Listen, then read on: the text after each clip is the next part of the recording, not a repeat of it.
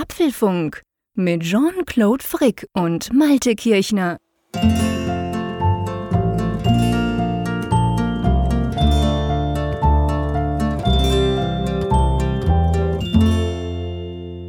Apfelfunk 227 aufgenommen am Mittwoch, 10. Juni 2020. Und es ist ja die beste Jahreszeit des Jahres, würde ich sagen, lieber Jean-Claude, oder? Ja, das ist definitiv so. Und dazu noch der beste Tag der Woche. Jedenfalls für Apfelfunk-Hörerinnen äh, und Hörer und auch für uns zwei, was den Apfelfunk anbelangt. Aber stimmt, ich meine, bei dir ist wahrscheinlich noch hell, oder? Du hast ja, gar genau. kein Licht an bei dir unterm Dach, oder? ja, das wäre jetzt ein bisschen übertrieben. Also ich bin ja nicht am Nordpolarmeer hier, wo die Sonne gar nicht untergeht. Es, es, ist jetzt schon ein bisschen dämmerig da draußen, aber es ist halt wirklich zu dieser späten Stunde, wir sind jetzt gerade bei 22.18 Uhr, kann ich halt noch rausgucken und ich sehe alles. Ne? Es ist wirklich noch ziemlich hell da draußen. Und ich liebe diese Jahreszeit. Also ich habe heute bei Twitter, du hast es ja auch dann gemacht, ein kleines Bild gepostet von der Apple Watch. Da kannst du dir ja bei dem einen Watchface anzeigen lassen, dann wie lang der Tag dann ist. Und ich finde das immer faszinierend dann so im Juni, wenn man sich diese Werte anguckt, dass da fast 17 Stunden lang dann eben Tag ist. Ja, und was ich vor allem spannend fand, also ich ganz grundsätzlich, ich bin völlig bei dir, die beste Jahreszeit, definitiv. Ich bin ja sowieso ein Sommermensch. Vor allem jetzt ist es noch nicht so super heiß, Klammer auf, bei uns ist fast Winter, es ist arschkalt noch, Klammer zu, aber egal. Auf jeden Fall, es ist, und das mit dem Hell, das ist so cool im Juni. Ich liebe das definitiv, wie du auch. Aber ich habe gestaunt, du hast dir dieses Bild gepostet von der, von der Solar, vom Solar Watch Face, glaube ich, oder mhm. doch, das heißt, glaube ich, so. Solaruhr. Wo man ja so, genau, die Solaruhr. Und du hattest ja, ich habe es nicht mehr genau, aber auf jeden Fall, ich habe das gleiche gemacht und habe dann festgestellt, klar, wenig verwunderlich, aber trotzdem, wenn man so schwarz auf weiß sieht, ich habe mehr als eine Stunde, ich glaube eine Stunde zehn oder so, weniger Tag als du, weil du hm. weiter oben im Norden bist. Schon noch krass, weil bei mir ist jetzt eben, du hast jetzt vorhin gesagt, wir nehmen 20 nach 10, Mittwochabend, wo wir das jetzt aufzeichnen. Bei mir ist schon zappenduster und bei dir sagst du, ist es dämmerig. Das ist schon krass. Ja, das ist bemerkenswert. Also, wo mir das so zum ersten Mal aufgefallen ist, dass es so ein extremes Nord-Süd-Gefälle gibt, das war seinerzeit, du erinnerst dich vielleicht, also jetzt äh, Opa erzählt wieder von früher, als es noch Wetten das gab. Da gab es dann mal diese Mallorca-Ausgabe. Ja, da, ja, da wurde von der Insel genau. gesendet. Und da war es dann so, Viertel nach acht ging das los. Und da war es da, glaube ich, auch noch so ein bisschen hell. Und mhm. Dann wurde es aber ganz rasch dann eben zappenduster. Das war auch, glaube ich, meistens mhm. im Juni, wo, wo es dann hier wirklich noch extrem lang hell war. Und ich habe da manchmal gedacht, das kann doch nicht wahr sein, dass es da schon so dunkel ist. Das haben die doch bestimmt einen Tag vorher aufgezeichnet oder so. nee, hat, hatten sie tatsächlich nicht. Also es war, es ist wirklich so, dass die Unterschiede dann Richtung Süden, gut, ich meine, Mallorca ist jetzt eine ganze Ecke weit weg von hier, ja, von der Nordsee. Und du bist ja jetzt auch nicht gerade jetzt um die Ecke, aber nee. bei, bei diesen Gelegenheiten wird dann halt dann schon mal deutlich, dass es dann eben dann regional, geografisch extreme Unterschiede gibt. Und ja, und, ja. und das ist ja spannend. Ich meine, du hast das vor Jahrzehnten in dem Fall quasi so anhand von Wetten das gelernt. Bei mir ging es ein bisschen länger. Also klar, gelernt haben wir es in der Schule mal, aber da war es irgendwie noch, noch nicht so plastisch. Mir so richtig aufgefallen ist das tatsächlich erst in, äh, seit ich, seit ich nach Holland gehe. Das sind jetzt acht oder neun Jahre, seit ich nach Holland in die Ferien fahre. Und da ist mir das immer so aufgefallen. Anfang Juli, ich weiß ja, wie es hier in der Schweiz ist, dann fahre ich nach Holland. Hey, und kein Scherz, da geht die Sonne irgendwie um 20 nach 11 und, äh, Quatsch, um 20 nach 10 hin, hinten im Meer unter und es ist noch unglaublich lange hell und am Morgen um 5 ist es brutal hell schon lange. Also da ist mir das das erste Mal so richtig bewusst geworden, dass ich so dachte, hey, schon total spät, alle schon am Schlafen, ich noch fit wie ein Turnschuh, warum ist es denn so hell da draußen? Also es ist ein großer Unterschied zur Schweiz, auch da wieder. Ja, und ich muss an der Stelle sagen, damit sind wir wieder beim Apple-Thema, dieses Solar Watch Face, das ist ja mittlerweile wirklich mein Lieblings äh, Watch Face ja, geworden. Einerseits auch. Im, im Winter ist es für mich immer so ein bisschen, ja, ich klammere mich daran, dass ich halt gucke, wann sind denn die wenigen Sonnenstunden oder die Lichtstunden des Tages. ja. ähm, das, wenn der Tag beginnt, freue ich mich immer, wenn er dann zu schnell zu Ende geht, dann bin ich immer traurig. Und im, Sommer ist es halt wirklich ein Fest, da drauf zu gucken, weil mhm. es halt so viel helle Zonen gibt. Und ich habe auch eine ganze Menge gelernt. Also ich wusste zum Beispiel vorher nicht, kann man sagen, ich bin vielleicht ein bisschen doof, aber dass da astronomische Dämmerung, bürgerliche Dämmerung und ah, nautische das Dämmerung, dass da nicht. unterschieden wird. Nein, ich auch nicht. Woher soll man das denn wissen hier? Also ke keine Ahnung. Ich finde es ja auch schön gemacht und vor allem es ist irgendwie einerseits sind ganz viele Infos drin, wenn man will. Andererseits ist es so, dass man sofort mit einem Blick sieht, ah, der Teil ist größer, der ist kleiner und so weiter. Ich meine, um, um noch die Ehre für die Schweiz zu brechen, im Winter ist es ja dann genau umgekehrt. Da hast du ja viel weniger Licht und wir haben noch länger hell. Also hm. es dreht ja dann logischerweise. Was ich aber zum Beispiel nicht wusste, und das sage ich hier ganz offen, ähm, du hast dieses Bild gepostet heute auf Twitter. Und ich dachte, hey, das ist ja mein Watchface. Und da dachte ich so, Moment, warum steht bei dir unten Tag, was waren es, 16 Stunden, irgendwas? Und da bin ich in die Uhr rein, also in die App und habe gesucht, dachte, okay, das ist irgendeine Komplikation, wie hast du denn das gemacht? Und habe sie nicht gefunden und habe dich ja dann angechattet und gefragt, wie machst du das denn? Und du hast dann einfach zurückgeschrieben, du musst nur drauf tappen aufs, aufs Watchface quasi und dann wechselt die Anzeige und du siehst unten die Tageslänge. Und das hat mir dann wieder so bewusst gemacht, ist mir noch nie aufgefallen, habe offensichtlich da noch nie einfach so drauf gedrückt. Mhm. Und so schön, wir reden ja viel über Gesten, wir reden viel über Gestensteuerung, auch beim iPhone, generell bei Software-Tools, bei Apps. Aber es ist wie so oft, wenn man es nicht weiß, kommt man nie drauf. Wenn da ein Knopf wäre, irgendein Symbol, wo du denkst, was macht denn das? Dann klar. Aber diese, diese Gesten, ich meine, das ist jetzt nicht direkt eine Geste, aber von der Bedienung her ähnlich. Hm. Ja, da kommst du nie drauf. Das ist das Problem, oder? Ja, im ersten Moment, als du mir das geschrieben hast, musste ich, das gebe ich offen zu, herzlich lachen und dachte, will er dich jetzt gerade auf den Arm nehmen oder meint er das ernst? und dann, dann habe ich aber drüber nachgedacht und, und ja, das ist, das ist in der Tat so. Es ist auf der einen Seite ja sehr naheliegend konstruiert, dass du es findest, diese Steuerung. Klar. Aber das ist das klassische 3D-Touch-Problem. Wenn du nicht ja, genau. weißt, wenn, wenn sich dir nicht erkennbar macht, hallo, es ist da noch da etwas. ist noch was. Genau, da ist noch was noch hinter mehr. dem Watchface. Du, du hast genau. ja unzählige Watchfaces, wo nichts passiert, wenn du irgendwo drauf genau. tippst. Genau. Also warum solltest du darauf kommen, auf das Watchface zu tippen? Und das, das ist in der Tat, ist das, ist das so ein, so ein Punkt. Und ähm, ja, auf der einen Seite finde ich es irgendwie, ist es das Liebenswerte an manchen Watchfaces, dass es so viel zu entdecken gibt, dass man manchmal mhm. auch noch Monate später dann so kleine Finessen dann findet. Auf der ja. anderen Seite gebe ich dir recht, ist es halt manchmal auch ein bisschen doof, ne? wenn man dann was sucht. Ja, definitiv. Also das ist manchmal ist eben man, man letztendlich kann man sich ja nur selber und auch den Leuten da draußen sagen, probiert einfach, toucht mal drauf, wischt mal hin und her und guckt mal, was passiert. Manchmal sind da Dinge versteckt. Aber ja, das ist mir einfach, ich dachte auch, hey, ich Idiot, das ist mir noch nie aufgefallen. Wie mhm. blöd kannst du denn sein? Aber wie gesagt, offensichtlich, obwohl ich dieses Watchface auch schon lange habe, habe ich das noch nie gebraucht. Aber das ist insofern ganz witzig, weil das Bedienkonzept von Touch ist ja eigentlich auch ein zutiefst ja, kindliches Schema. Also, dass ja. du deinen dein Finger gebrauchst, um irgendwelche Dinge Try zu machen. And error. Genau, ja, ja und, und, genau, und daran anknüpfend ist aber auch so diese Spielfreude. Also Kinder sind ja, ja genau. dann wesentlich weniger formalistisch unterwegs. So, wir sind ja sehr, sehr schon darauf getrimmt, die Bedienung ist so, ich muss den Startbutton drücken ja. und dann muss ich, also du, du stellst ja häufig fest, ähm, je länger oder je später zum Beispiel Menschen auch in die Technik reingestartet sind, desto mehr haben sie halt so eine Art Checkliste, die sie abgehen, wo sie halt sagen, ja. dann muss ich da klicken, dann muss ich hier klicken. Stimmt. Und die, die, interessieren sich gar nicht dafür, was links und rechts von diesen Buttons passiert. Und ja. Das hast du bei Kindern halt nicht. So Kinder, die hauen dann drauf. Ich sehe das ja auch, wenn die meine Touch-Devices mal in die Hand kriegen. Ich bin manchmal erstaunt, was für Menüs die da aufrufen. ja, definitiv. ja, das stimmt. Ja, das ist genau der Punkt, weil die gehen da einfach dran, ne? ich probiere mal alles, ich drücke mal überall drauf, mal gucken, was da passiert. Und dann entdecken sie Dinge, die wir vielleicht gar nie brauchen, weil, weil wir gar nicht auf die Idee kommen, dort mal zu drücken oder zu wischen oder lang drauf zu bleiben mit dem Finger oder so. Ja. Also ruhig mal Mut haben, das Kind in sich zu entdecken. Genau, ich glaube, das ist ein schöner Aufruf, das passt ganz gut. Ja, du, ähm, äh, wollen wir mal zu den Themen kommen? Aber gern, aber gern. Womit wir wieder beim Formalistischen sind. Äh, genau, ja, genau. Jetzt, stimmt, du hast recht. Jetzt sind wir wieder voll beim, beim Formalistischen, nachdem wir jetzt so schön abgeschweift sind. Ja, ein bisschen Formalismus muss sein. Wir schweifen ja sonst immer ganz gerne ab und das soll es auch so, das soll auch so bleiben. Ja. Aber ja, über was sprechen es, wir heute? Ja, es wird wild tatsächlich, aber bei den Themen, denn das erste Thema ARM klopft an. Apple vor einem Wechsel. Na, dann gibt's den großen Apfelfunktest vom iPad Pro, das wir schon eine Weile jetzt haben und jetzt wird's Zeit, da mal drüber zu sprechen. Dann sprechen wir über die bevorstehende Weltentwicklerkonferenz von Apple. Da soll es nämlich möglicherweise einen neuen iMac geben. Ach, ich bin schon ganz nervös. Und dann geht es natürlich um eine neue Beta. Wäre nicht eine neue Woche ohne neue Beta. iOS 13.6 steht in den Startlöchern, beziehungsweise könnt ihr runterladen. Äh, warum Punkt 6? Müssen wir klären. Genau. Kannst du nochmal die zweite Ziffer, die letzte Ziffer für mich sagen?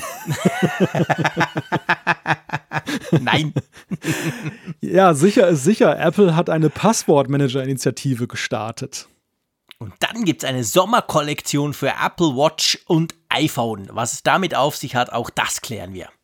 Ein Apfelfunk wäre kein Apfelfunk, wenn am Ende nicht Umfrage der Woche und Zuschriften stehen. Genau. Also, lass uns mal anfangen mit, ich glaube, das darf man sagen, mit der Bombe, die geplatzt ist. Mal wieder von Bloomberg. Und das Spannende daran ist ja, ähm, das Thema ARM und Mac, das ist ja jetzt wahrlich neu, nicht neu. Ich glaube, wir könnten ganz viele Folgen zurückspringen und da haben wir schon mhm. drüber gesprochen. Äh, das geistert schon lange rum, aber seien wir ehrlich, es ist jetzt plötzlich recht konkret, oder? Ja, mit der Bombe hast du jetzt gerade irgendwie ein, ein Grinsen bei mir aufs Gesicht gezaubert, denn wir haben ja schon etliche Bomben gesehen, die die, die, die Aufschrift AM hatten und das waren alles Blindgänger. Deshalb ja. ähm, muss man natürlich das mit Vorsicht genießen und der Bericht, den wir da gelesen haben, der lässt ja sich auch wieder noch ein Hintertürchen offen, dass es dann heißt, ja, Corona, ja, keiner weiß ja, was kommt, kann alles noch abgesagt werden, aber es soll angeblich so sein, dass Apple jetzt den ja schon lange erwarteten Wechsel zu den ARM-Prozessoren, also ARM, das sind ja die Chips, die bei euch im iPhone, im, im iPad stecken, ähm, die dann halt anders sind als die x86-Prozessoren, die in den Macs dann zum Beispiel stecken und dass dieser Wechsel jetzt dann angekündigt wird. Ganz genau. Also jetzt soll es wohl konkret werden, dahingehend, dass es jetzt schon an der WWDC, die ja in knapp zwei Wochen über die Bühne geht, dass es da schon eben angekündigt werden soll. Natürlich dann mit Zeitplan etc. Und das dauert dann noch eine ganze Weile. Aber ich meine, seien wir ehrlich, ich weiß nicht, ob du dich noch erinnerst. Ich bin ja ein alter Sack, ich darf das sagen, da war ich ja noch dabei. Ähm, ich habe mich natürlich, ich erinnere mich noch sehr gut dran, als Apple, als der Steve Jobs 2005 den Switch vom, vom äh, Power-PC von Motorola damals und IBM hin zu Intel gemacht hat. Also als diese Core 2 Prozessoren vorgestellt haben und das erste war ja ein MacBook Pro mit diesem Core 2 Chip drin, ähm, den, den dann Intel eben gemacht hat das war schon irgendwie, also allein, dass ich mich noch daran erinnere und es ist jetzt 15 Jahre her, das zeigt, das war schon so eine große Sache, ganz ehrlich gesagt. Ja klar, das war zu der Zeit ein riesiger Gamechanger für Apple und für die Macs, die ja, ja recht glücklos mit ihrem Power-PC unterwegs gewesen sind, ihrer eigenen Plattform, die sie hatten, mhm. aber die, die letztendlich gerade mit, mit, mit Blick auf die Software halt dann nicht so richtig abgehoben ist, wo halt vieles dann halt dann nicht erfüllt wurde, was an Wünschen da war. Und ähm, Intel, das, das verhieß dann halt, dass dann eben dann Software auch dann leichter veröffentlicht werden kann für den Mac, die vorher dann nur unter größten Schwierigkeiten hätte angepasst werden können. Und es war ja tatsächlich so. Man muss ja sagen, die Intel-Prozessoren haben ja auch den Macs einen ordentlichen Push gegeben. Zwar ist der Mac Massiv. immer noch, ich glaube, der Mac hat einen Marktanteil in der PC-Welt von 10 Prozent immerhin, ich meine, ein Hersteller 10 Prozent, aber es ist natürlich ein Zehntel des Marktes nur. Aber der, der Mac kam ja, kommt ja von viel kleineren Prozentsätzen her. Also der mhm. hat sich schon extrem gemausert und ich glaube, man muss auch sagen, das hat sehr viel mit der Intel-Plattform zu tun. Ja, definitiv. Und ich meine, äh, wir erinnern uns zum Beispiel Dinge, die uns heute selbstverständlich vorkommen, wie dass du ja auch Windows installieren kannst, sei das mit Bootcamp direkt oder eben mit Parallels zum Beispiel in einer virtuellen Maschine das war ja damals, das haben sie damals an der Keynote gezeigt und da dachte man so, oh geil, ich habe ja dann quasi beides, ich habe Windows und Mac. Das war eine Riesengeschichte damals auch. Aber witzigerweise, ich habe dir jetzt zugehört, als du so erklärt hast, eben diese Unzufriedenheit, die Apple damals mit IBM hatte und mit Motorola. Die zwei haben ja diesen Power-PC-Prozessor am Schluss dann gebaut. Die, die, die, die fehlenden Möglichkeiten, die, die Software, die halt einfach nicht schnell genug war.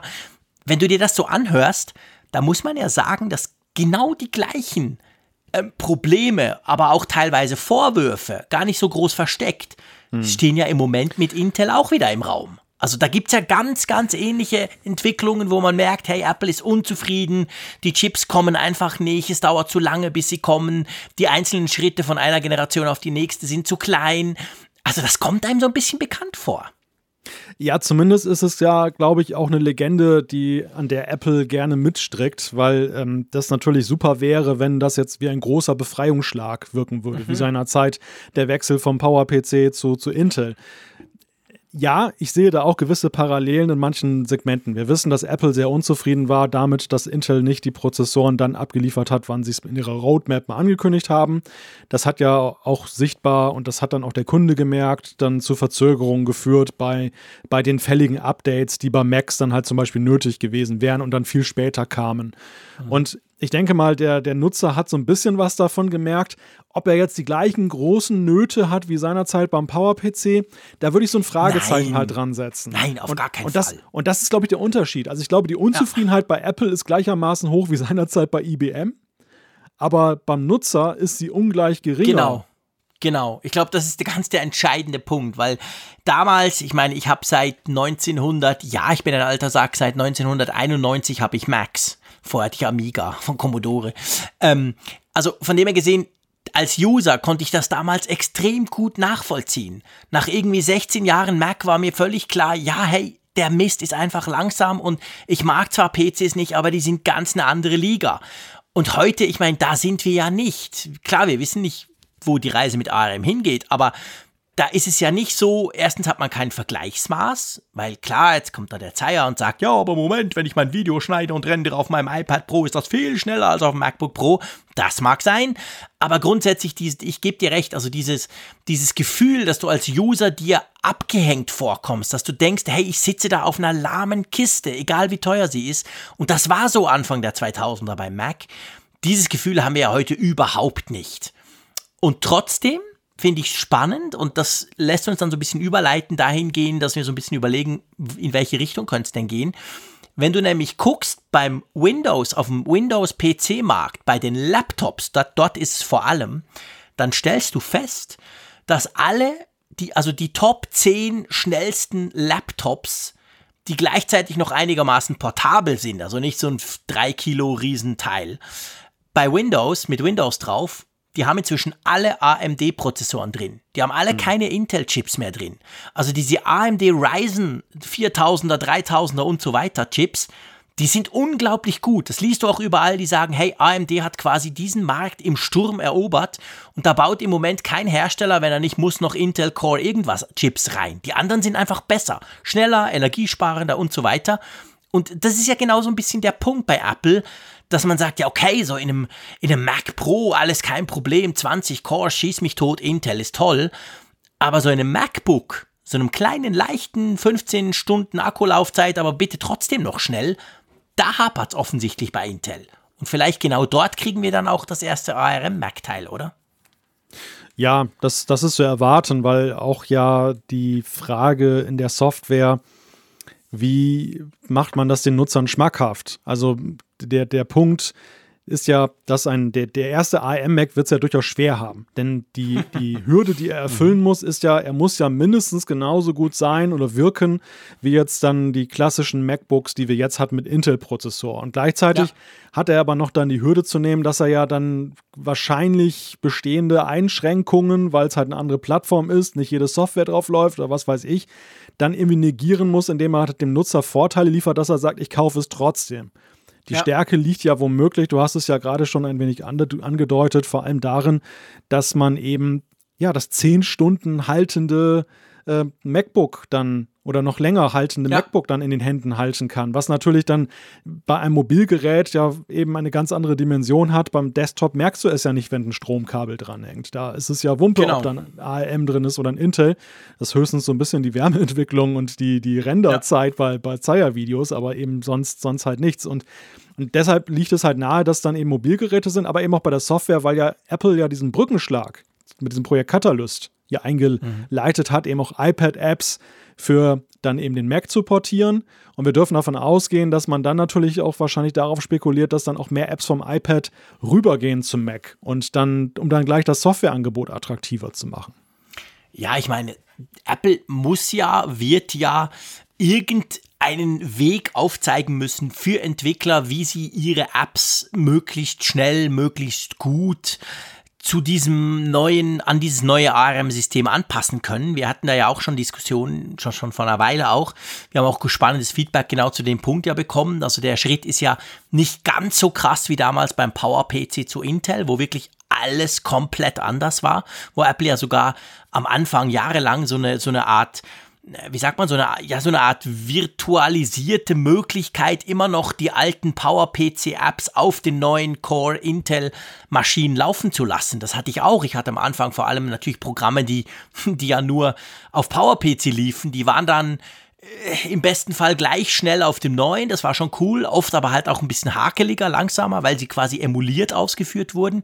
Ich glaube, ganz so krass muss es nicht sein, das mal jetzt beim Switch to AM, aber da muss ja irgendwie ein Weg einerseits für die ganze Entwicklergemeinschaft, drum WWDC, drum passt das schon, dass man da schon mal so, so ein Statement macht, aber dann auch für mich als Nutzer, der halt sagt, ja, aber sorry, ich will mein, keine Ahnung, mein XY-Tool und das ist im Moment halt jetzt nicht angepasst. Wie mache ich denn das? Läuft das gar nicht am Anfang oder läuft das so halb am Anfang oder das sind ja alles gigantische Fragen, die über den, den Erfolg letztendlich entscheiden, oder?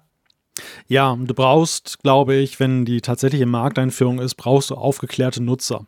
Ja. Du, du, du kannst nicht da jetzt so reingehen, wie das so das klassische Muster ist, hey, wir haben ein neues MacBook, nächste Woche könnt ihr es vorbestellen dann wäre das wahrscheinlich das eines der wenigen Apple-Geräte, wo die Vorbestellungsrate mal dann gering wäre, weil alle irgendwie sich so fragen, um, ja, will ich das denn überhaupt haben? Also ja. es sind viele Fragen und wie du schon sagtest, die Entwickler müssen sich darauf einstellen, sollen sich darauf einstellen, das ist ja auch in Apples bestem Interesse, damit möglichst viel genau. Software dann schon dann eben ohne irgendwelche Krücken läuft.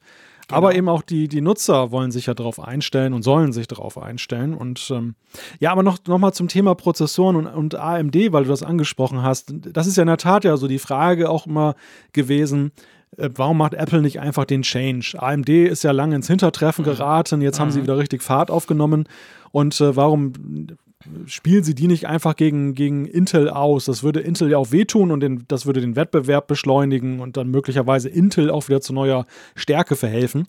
Aber ich glaube, Apple, die sind auch gerade mit Blick auf die eigenen ARM-Prozessoren, die A-Prozessoren, sind sie auf den Geschmack gekommen, alles selber ja. zu machen. Sie haben keinen ja. Bock, sich jetzt von einer genau Abhängigkeit genau in die nächste zu begeben und dann wird womöglich AMD ganz stark und Intel wird ganz klein und dann haben sie in zehn Jahren das gleiche Spiel, das dann wieder die Prozessorenentwicklung lahmt. Das wollen sie einfach nicht mehr. Sie wollen den Takt angeben. Ja, das ist ganz genau der Punkt. Also wir dürfen ja nicht vergessen, im Jahr 2005, das war eine komplett andere Situation. Apple hatte gar nichts selber, salopp gesagt, außer Design und Software.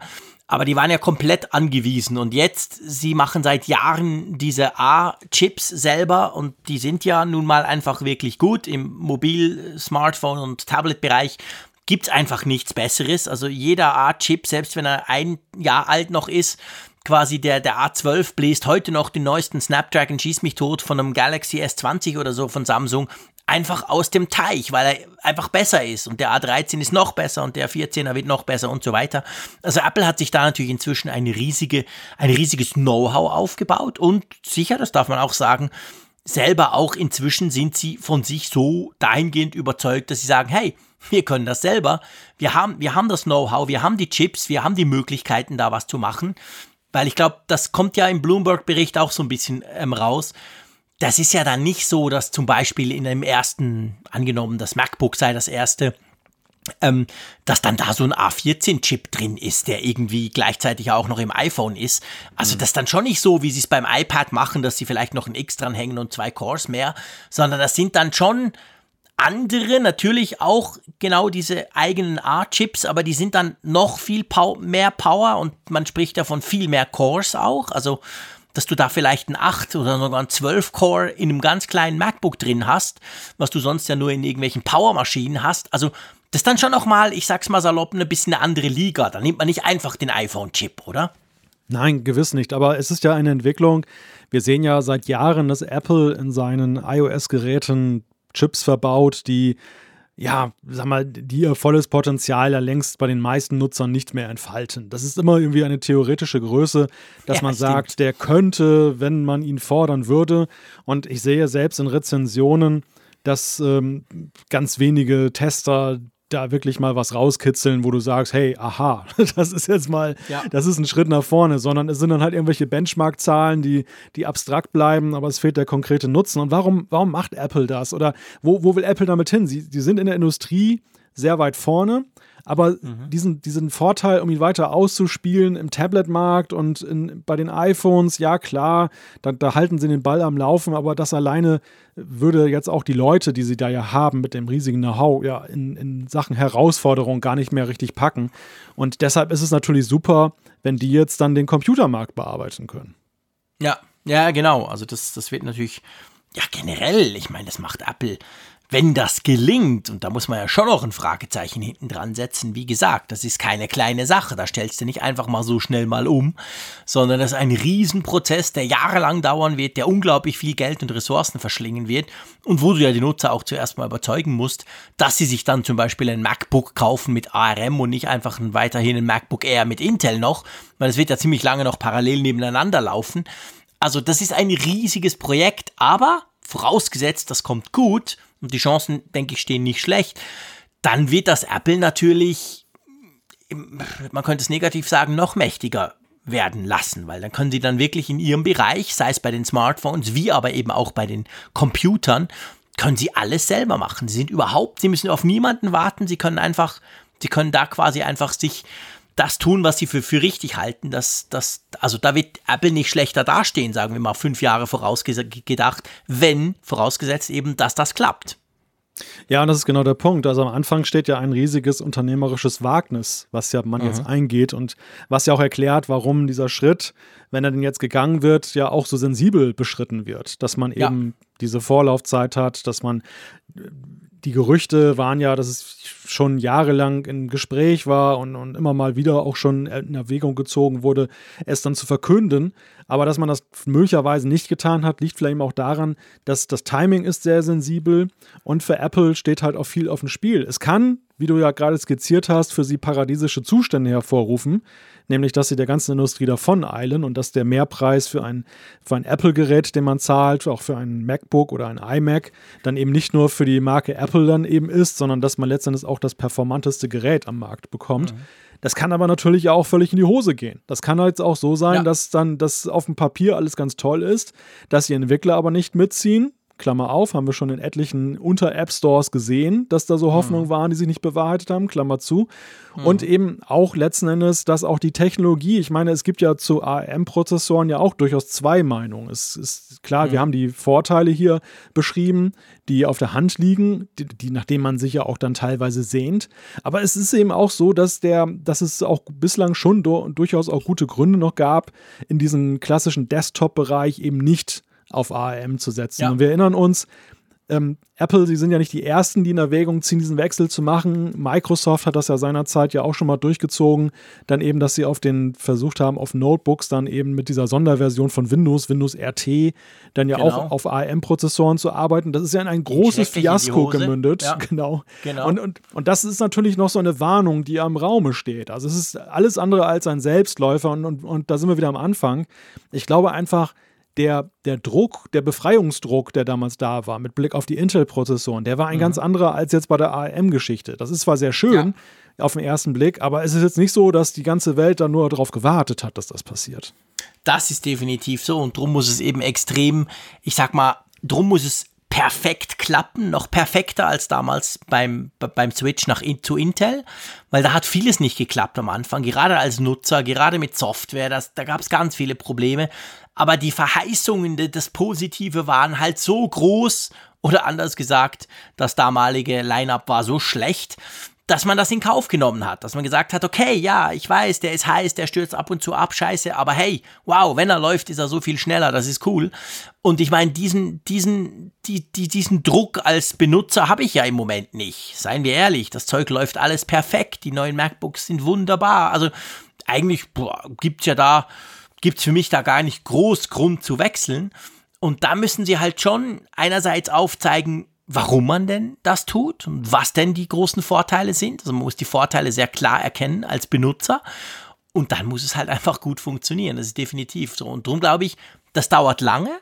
Und drum, gerade auch drum, denke ich, halte ich es für relativ tatsächlich wahrscheinlich, dass diese Gerüchte, die uns tatsächlich ja schon Jahre begleiten, dass diese Gerüchte dieses Mal wohl dahingehend stimmen, dass wir jetzt an dieser WWDC unter Umständen dieses Statement, dieses Announcement, diese Bekanntgabe erleben werden.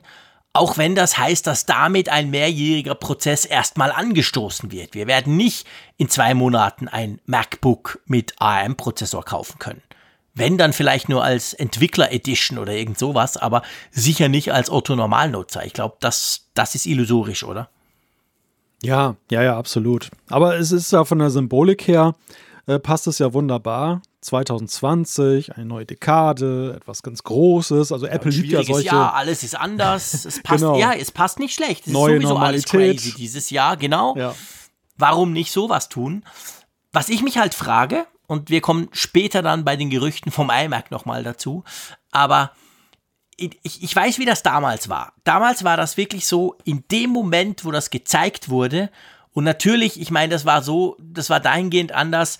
Damals wurde das vorgestellt an einer Keynote und gleichzeitig das Gerät und das Gerät konntest du, ich glaube, zwei Monate später kaufen. Also da war es, da, da, da, hat sie, der Steve Jobs ging ja hin und sagt, hey, übrigens, Freunde, wir sind schon seit zwei Jahren dran, ihr habt es nur nicht gemerkt, wir machen heute den Switch, paff, und dann waren die neuen Geräte da. Also war natürlich, das war von dem her anders. Aber ich weiß noch, in dem Moment, wo dieses neue MacBook Pro da gezeigt wurde, war für mich und für ganz viele anderen, war völlig klar, hey, ich kaufe doch keinen Power-PC Mac mehr. Egal mhm. welchen. Das Ding ist tot. Also in dem Moment hat wirklich niemand Lust gehabt, noch irgendein Apple-Gerät zu kaufen, weil es war völlig klar, das ist der neue Weg, die Vorteile sind da, ich will es haben. Und Apple hat dann auch relativ schnell das Line-up umgestellt. Aber ich frage mich natürlich, wie ist das dieses Mal? Wenn das jetzt viel länger dauert, wovon wir ja ausgehen, wenn das viel ich sag mal, weniger steil ist, so gleich, paff, hier ist alles und hier und los geht's, sondern erstmal einführen, erklären und etc. Was passiert dann mit den Mac-Verkäufen? Weil Macs kaufst du dir ja nicht jedes Jahr. weißt du? Ja, ist ein guter Gedanke. Also das kann in der Tat, auch da das birgt ein Risiko, dass die, die Verkäufe mit Intel-Prozessoren dann schon vorzeitig einbrechen. Mhm. Nach dem Motto, na, mal lieber abwarten, was da passiert. Genau. Und äh, gleichzeitig aber die neuen Geräte noch nicht da sind, aber eben auch möglicherweise Vorbehalte gegenüber den neuen Geräten oder den neuen Prozessoren genau. bestehen. Ist, das, das zeigt wiederum sehr schön eben dieses, dieses ähm, Wagnis, was, was Apple da jetzt eingeht mit, mit diesem Schritt. Mhm. Und ähm, ja, dass das eben alles andere jetzt als ein, ein Selbstläufer ist, ja. Nee, ja. Aber es wird super spannend. Also es, es wird letztendlich extrem spannend. Ich, ich, ich freue mich schon nur dahingehend drauf, dass wir jetzt schon so lange darüber sprechen. wenn es jetzt in irgendeiner Form angestoßen wird und selbst wenn es nur heißt, ja, wir sind dran und hey, nächstes Jahr wird's toll, dann irgendwie dieses offizielle, ja, wir machen das und wir wollen dahin, das finde ich schon ist überfällig. Ja, ich bin ungeduldig, das bin ich immer. Aber also ich, ich bin da extrem gespannt drauf, in welche Richtung sie gehen, womit sie anfangen, was wir da überhaupt sehen, auch an Hardware, wie sie das softwaretechnisch lösen, ist mir vollkommen unklar. Ich habe keine Ahnung, ich bin kein Entwickler, aber stelle es mir unendlich kompliziert vor. Also das sind so Dinge, da bin ich wirklich gespannt drauf, das, das, das zu beobachten und natürlich hier im Apfelfunk auch zu begleiten. Also wenn der, wenn der Zeitplan hinhaut, dann glaube ich, werden wir einen Weg sehen, den Apple einschlägt, der ziemlich weich ist. Es wird eine weiche, ein weicher Übergang sein im Gegensatz zu früher. Ja. Was bei, bei Apple allerdings auch in letzter Zeit nicht ganz so exotisch ist. Also ich sehe es zum Beispiel jetzt auch gerade bei der Programmiersprache. Sie haben ja vor fünf, sechs Jahren haben die Swift eingeführt mhm. und ist mittlerweile ja so der Quasi-Standard geworden. Also wer neu programmieren lernt für Apple-Geräte, macht es nur in Swift, Objective-C. Mhm. Das ist so wie Latein, das lernt man nur aus historischen Gründen. Aber nichtsdestotrotz ist es so, dass Apple auch da, da. Nicht, nicht so einen harten Cut gemacht hat. Alle mhm. APIs gibt es auch für Objective-C und das wird voll supported. Und äh, auch da, ich meine, das hat immer Vor- und Nachteile, wenn, wenn man so einen weichen Weg geht. Auf der einen Seite ja, ist es schön für alle, die von dem Alten kommen, weil du, du hast eine Gewährleistung, dass deine Sachen weiterhin funktionieren und dann, dann du, du musst dich auch nicht zwangsweise umstellen, du hast eine Wahl. Ja. Aber dem gegenüber steht dann auch so, naja, so eine gewisse Rastlosigkeit, weil du halt nicht weißt, wie geht denn das jetzt weiter. Also lohnt sich das ja, jetzt genau. noch? Lohnt sich das jetzt Swift zu lernen oder kannst du auch noch zehn Jahre mit Objective-C klarkommen? Das sind schon so Fragen, die mich manchmal umtreiben. Und wenn das jetzt so, ja. wenn der Plattformwechsel genauso stattfindet, dann äh, ist es ja genauso. Im besten Falle schafft Apple eine Software, dass du es gar nicht merkst, was in der Kiste sich da dreht. Das wäre der perfekt, genau. Das wäre natürlich, das wäre der, der ultimative Ding, dass dir das gar nicht auffällt. Ja, ja. Das wäre das wär wirklich cool. Äh, meinst du, das ist überhaupt möglich? Ich meine, du programmierst, du bist näher dran. Kannst du dir das vorstellen? Puh, also ich meine, prozessornahe Programmierung ist jetzt schon wieder ein ganz anderes Kaliber, mhm. als jetzt irgendwelche ja. Apps aufzusetzen und ein paar User-Interfaces zusammenzuschmeißen. Ähm, ich kann es ja nicht sagen. Also was, mhm. was ich so lese und höre, das, das waren das immer schon sehr, sehr elementare Unterschiede zwischen dieser, ja vor allem für die Bedürfnisse von Mobilgeräten entwickelten mhm. ARM-Plattform und auf der anderen Seite diesen klassischen Desktop-Prozessoren. Ja. Und ähm, natürlich haben sich beide auch auf eine gewisse Weise weiterentwickelt. Die Intel-Prozessoren wollten immer schicker werden für die mobile Welt. Mhm. Intel hatte da ja auch Ambitionen, dann auf Tablets unterwegs zu sein. Umgekehrt hat ARM natürlich und gerade Apple hat das Ding auch weiterentwickelt in eine Richtung, die wir, sprechen ja gleich über ein Gerät, was dann schon so erahnen lässt, dass es auch in eine Mac-Kategorie gehen könnte. Mhm also vielleicht ist der Brückenschlag mit, mittlerweile im Jahre 2020 viel einfacher als vor ein paar Jahren, was auch erklären würde, dass das Projekt vielleicht dann auch sich ein bisschen Zeit gelassen hat. Ja, das könnte sein. Genau. Ja gut, ich sag's nur ungern. Warten wir es ab, oder? nicht deine Stärke, nicht wahr? Nein, nicht meine Stärke. Nein, definitiv nicht meine Kernkompetenz. Warten, das gehört gar nicht dazu. Aber egal, wir müssen, wir kommen nicht drum rum. Ja. Drum schlage ich vor, wir warten nicht mehr länger und äh, man, äh, man entschuldige diese blöde Überleitung, aber wir warten nicht mehr länger, wir müssen mal über das iPad Pro sprechen. Einverstanden? Oh ja. Das iPad Pro 2020 wurde vor einer gefühlten Ewigkeit vorgestellt. So lange ist es noch nicht. Was war es denn? März? Ich glaube. Hm. Und ähm, ja, wir haben das inzwischen beide bei uns. Wir haben das inzwischen ausführlich getestet und es wird definitiv Zeit, dass wir im Apfelfunk hier ausführlich drüber sprechen. Aber bevor wir das tun, wenn ihr jetzt findet, ja, ja, iPad Pro, ja, ist schon spannend, aber ich mag euch nicht labern hören, dann schaut euch, dieser kleine Werbespot sei erlaubt, schaut euch unbedingt das Video an auf unserem Apfelfunk äh, YouTube-Kanal. Der Malte hat das iPad Pro nämlich getestet und gereviewt auf YouTube. Das Coole dran ist, er erzählt schlaue Sachen übers iPad. Das wusste ich natürlich alles schon. Aber ich konnte dafür sehr schöne Bilder der Nordsee anschauen. Also ein, ein, ein, ein Video, das quasi einerseits die Technik erklärt und das iPad Pro. Danach wisst ihr genau wie, wo, was. Pro und Contra. Das machen wir jetzt auch hier im Apfelfunk. Aber gleichzeitig diese wunderschönen Schiffe bei dir im Hintergrund. Ah, großartig. Es hat mein Herz erfreut. Raffinierter Trick, oder? Ja, ich habe den Ton abgeschaltet, aber ich habe die Schiffe angeguckt. ja, immerhin, immerhin. Ich meine, das immerhin. ist auch schon was wert. Dafür habe ich das ja gemacht. View. Genau, nein, also im Ernst, das hast du sehr schön gemacht. Ein tolles Video, wir verlinken das Ganze natürlich. Ähm, könnt ihr euch gerne anschauen. Aber lass uns mal dazu kommen. Ich möchte so kurz beleuchten. Wir kommen von verschiedenen Seiten. Ich habe immer ein iPad Pro 12, irgendwas Zoll gehabt, also das große, und habe mir immer überlegt, ob ich das kleine kaufen soll. Habe es aber nie gemacht. Du hattest, glaube ich, vorher ein kleines iPad Pro und hast jetzt mhm. zum Test das große bekommen, gell? Ja, so ist es, so ist es. Also ich bin ja ziemlicher überzeugter 11 Zoll Nutzer mal bislang mhm. gewesen, habe ja mal gesagt, hm, das reicht mir vollkommen aus. Ja, und dann kam halt dieses Testgerät ins Haus geflattert und ähm, ja, es hat schon etwas ausgelöst. Schon, gell? Also ich habe ja auch immer gesagt, dass ich dieses große einfach als Laptop brauche. Das ist ja sozusagen mein Laptop. Ich brauche das inzwischen wirklich mehr als mein MacBook Pro. Klar, ist auch ein bisschen Homeoffice geschuldet, weil ich vor allem am iMac sitze. Aber wenn ich dann unterwegs bin oder so, habe ich eigentlich immer das iPad äh, Pro dabei. Ist es bei dir auch so, dass du jetzt dieses große iPad Pro äh, mehr als Laptop sozusagen nutzt? Klar, auch das Magic Keyboard haben wir schon drüber gesprochen in einer anderen Sendung. Ähm, oder ist es für dich immer noch so ein iPad umdrehen und iPad-Sachen drauf machen? Es ist tatsächlich mehr ein Notebook. Also das, Schon, alleine, ja. wir, haben ja, wir haben ja vor zwei Folgen, glaube ich, hier über ja. das Magic Keyboard ja ausführlich gesprochen. Und das Magic Keyboard zwingt dich ja auch so ein bisschen in die Haltung, es als Notebook zu benutzen. Das ist anders als mit den vorigen Keyboards, wo du mal eben die Tasten so locker nach hinten dann umklappst, mhm. sondern hier, auch wenn du es leicht abnehmen kannst durch dieses magnetische, es ist ganz, ganz kurios. Du machst es trotzdem nicht, du benutzt es dann eher wie ein Notebook, habe ich festgestellt. Ja. ja. Der, der andere Punkt ist, und das muss man vielleicht zur Historie auch noch wissen, ich habe ja tatsächlich schon mal ein 12,9 Zoll iPad Pro rezensiert. Das war, glaube ich, sogar das erste, was damals rausgekommen mhm. ist. Und mit Knopf. Mit Knopf unten, genau, und Rahmen. Und das, das Ding hat mich damals, es war vor allem, in einer Beziehung ist es mir in Erinnerung geblieben, es war groß. Es war einfach nur groß. Und genau. es, war, es war wirklich so wie so ein alter Zeichenblock aus der Schule, ne? so, so ein DIN A3-Format und du konntest das Ding jemand auf den Kopf hauen und es war halt riesengroß. Aber ich habe halt außer der Größe damals nicht so viel darin gesehen, eigentlich. Also ich mochte den, ich mochte ja. die Idee des iPad Pro, aber die, die Größe hatte ich den Eindruck, wer es braucht, der wird es schön finden, aber wer kann, nicht keine Größe unbedingt braucht, der, der kommt auch mit dem kleineren gut zurecht. Und ja. Dass ich jetzt zu einer anderen Überzeugung gekommen bin, das liegt eigentlich, um das vorwegzunehmen, an zwei Faktoren. Das eine ist die Rahmenlosigkeit, die ist nicht neu, aber die ist ja halt fortgeschrieben.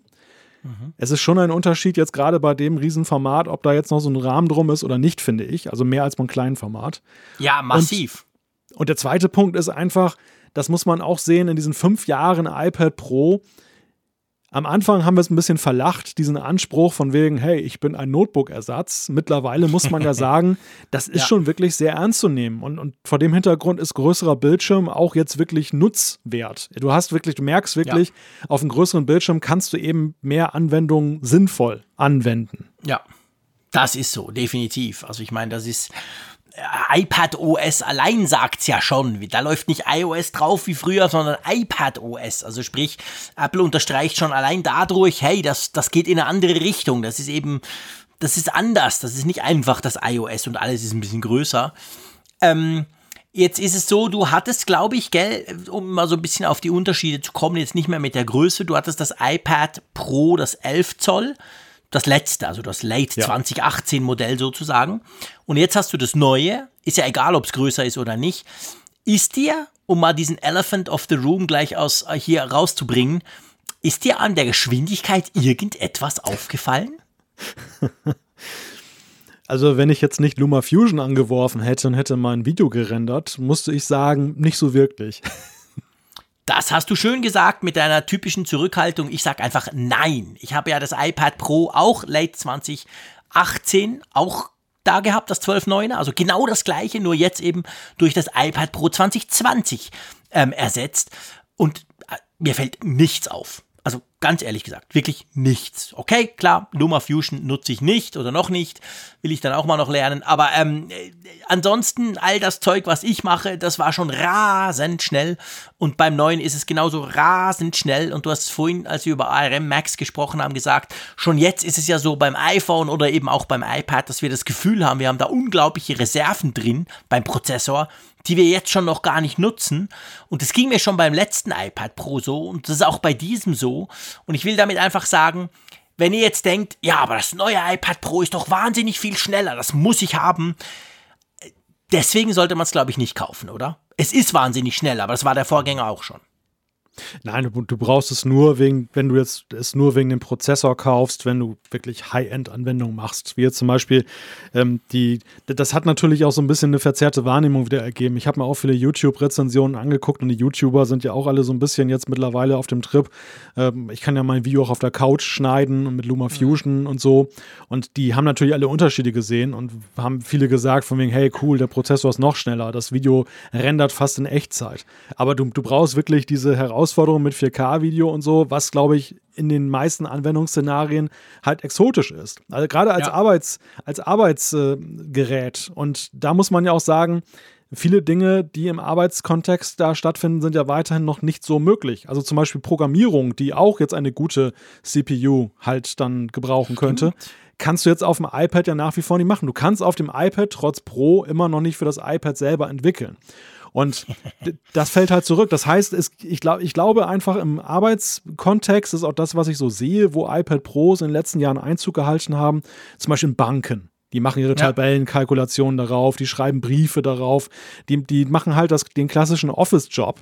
Aber mal ganz ehrlich, der Office-Job, du hast es so schön gesagt, der, beim 2018er war es rasend schnell. Was soll daran jetzt schneller sein? Und ja das, das gleiche Dilemma haben wir ja auch mittlerweile in der Smartphone-Welt. Auch da merken, behaupte ich jetzt mal, 80 Prozent der Nutzer doch gar nicht mehr, ob da ein schnellerer Prozessor drin steckt. Nein, das ist genau der Punkt. Wahrscheinlich sind sogar über 90 Prozent, behaupte ich mal. Und selbst die, die gamen auf dem Smartphone zum Beispiel, die Games müssen erst noch erfunden werden, die diesen ganzen Power überhaupt brauchen. Also von dem her gesehen, ich merke zum Beispiel die, die, den einzigen, jetzt ganz böse gesagt, beim iPhone und beim iPad ist es ähnlich, Unterschied zwischen dem A12 und dem A13 Prozessor, also letztes Jahr und, und, und das, das, das Vorgängermodell das war einfach die längere Akkulaufzeit, die natürlich auch dem Prozessor geschuldet ist, weil der ja auch immer stromsparender wird, aber nicht vom Speed her, die waren alle schon schnell. Also gut, ich glaube, Thema Speed können wir dahingehend abhaken, ja, ist sau schnell, Punkt. Aber wie gesagt, war der Vorgänger auch schon. Jetzt ist es ja so, wenn du das iPad Pro, das neue, egal wie groß, umdrehst, erst dann merkst du ja, dass es das neue iPad Pro ist. Von vorne merkt das niemand, nicht mal, ich glaube nicht mal der Tim Cook selber, weil die sehen genau gleich aus. Aber hinten fällt dir auf, wow, da ist so ein, ja, schon fast so ein iPhone 11 Pro Kamera Bump-Ding drauf. Also auf jeden Fall zwei neue Dinge sind dazugekommen. Und bevor wir zu diesem Radarsensor kommen, der ja, der ja letztendlich ganz viel zu reden gab, es ist ja auch noch eine zweite Kamera dabei beim iPad Pro im Unterschied zum Vorgänger. Genau das Ultra-Weitwinkel-Objektiv ist dazugekommen, was wir ja aus der iPhone 11-Reihe auch kennen. Ja. Wobei man ja sagen muss, sorry, wenn ich da so ich, jetzt ein bisschen Nitpicking mache, also so ein bisschen, ähm, es ist ja nicht genau das gleiche. Also äh, kameratechnisch, das sind schöne Kameras da drin, aber die sind ja nicht so gut wie beim iPhone 11 oder mhm. beim iPhone 11 Pro. Das muss man vielleicht einfach der Fairness noch sagen. Aber dann kommt eben gleich die Frage, und du hast ja schon mal tief eingeatmet, wofür braucht man das denn? Ich meine, außer den Japanern fotografiert ja eigentlich niemand mit dem iPad, oder? Ja, das ist in der Tat so der Punkt. Und ähm, ich habe mich ja sowieso mal manchmal gefragt, wofür braucht man überhaupt eine Kamera am iPad? Und äh, da wurden wir immer wieder belehrt, dass da oh gesagt oh, ja. wurde, naja, im geschäftlichen Kontext, im Einscannen von Dokumenten und so weiter, ist das schon extrem hilfreich, eine zu haben. Und das, das leuchtet ja auch ein. Ich glaube, das Ultraweitwinkel, das ist vor allem deshalb drin, weil AR halt ein Showcase ist bei diesem Gerät. Und dass das durchaus hilft noch in, in puncto Räumlichkeit, im Zusammenhang mit dem Sensor, über den wir gleich noch sprechen, dass man da mehrere Möglichkeiten mhm. hat. Ja, das stimmt. Weil es ist so, die, die normale Kamera eben zum Scannen etc., da kann man viel damit zu tun inzwischen, auch im Geschäftsumfeld. Fair enough, die ultraweit eben, habe ich mich so gefragt, ich habe sie wirklich gefühlt, glaube ich, dreimal ausprobiert, einfach zum Gucken, ist sie noch da? Was passiert, wenn ich da auf diesen Knopf drücke im, im Kameragui? Aber ansonsten, pff, nein. Also, ja, schön, schön für ein paar Leute. Ihr dürft uns gerne schreiben, wenn ihr findet, doch, ich habe genau den Workflow dafür. Da habe ich drauf gewartet. Ich habe nicht drauf gewartet, muss ich ganz ehrlich gesagt sagen. Mir ist es eigentlich relativ egal, ob der dabei ist, der Weitwinkel oder nicht. Aber ja, okay, nimmt man natürlich mit, wenn er schon da ist. Aber viel spannender ähm, ist ja dieser LIDAR-Sensor, der so ein bisschen aussieht wie eine Kamera. Wenn man aber genauer hinguckt, sieht man, das ist keine Linse. Das ist salopp gesagt irgend so ein fancy Radarteil, oder? Ja, so ein bisschen so wie beim Blitzer, der dann halt die teuren Fotos macht, ne? So vom, vom so ein bisschen Milchglasmäßig unterwegs. Hast du es aber sehr negativ konnotiert, das Ganze. Jetzt können wir gar nicht mehr positiv aus dem LIDAR-Sensor rauskommen hier. Ja, ich drehe das gleich ins Positive, denn ich das war ist ja nur, weil der Malte immer viel zu schnell fährt. Ihr kennt, ihr kennt ja die Geschichte. Muss ich jetzt hier natürlich einwerfen, lieber Freund. Ähm, du, wo du immer mit 250 auf der Autobahn und gleichzeitig mit iMessage mir wir hin und her chatten und so. Hm. Äh, mir ist das wurscht. Ich habe keine Angst vor Blitzern. Ich werde nie geblitzt. Da muss ich dir allerdings auch sagen, ich bin, wie oft in meinem Leben bin ich bislang geblitzt worden? Ich glaube zweimal. Ah, okay, und, jede, gut, und, jedes Mal, und jedes Mal ging es um sieben Stundenkilometer. Ehrlich? Ah, ist, das so, ist das so deine? da hat meistens die Briefmarke mehr gekostet als die Strafe, die ich nachher zahlen musste. Ja gut, ich, ich musste, ja gut, sieben sind bei uns schon sauteuer, aber bei uns ist alles sauteuer. Ich wurde auch schon geblitzt und peinlicherweise sogar unmittelbar vor meinem Haus. Bei einem Radarkasten, den ich weiß Gott lang genug kenne, weil der ist da fix montiert.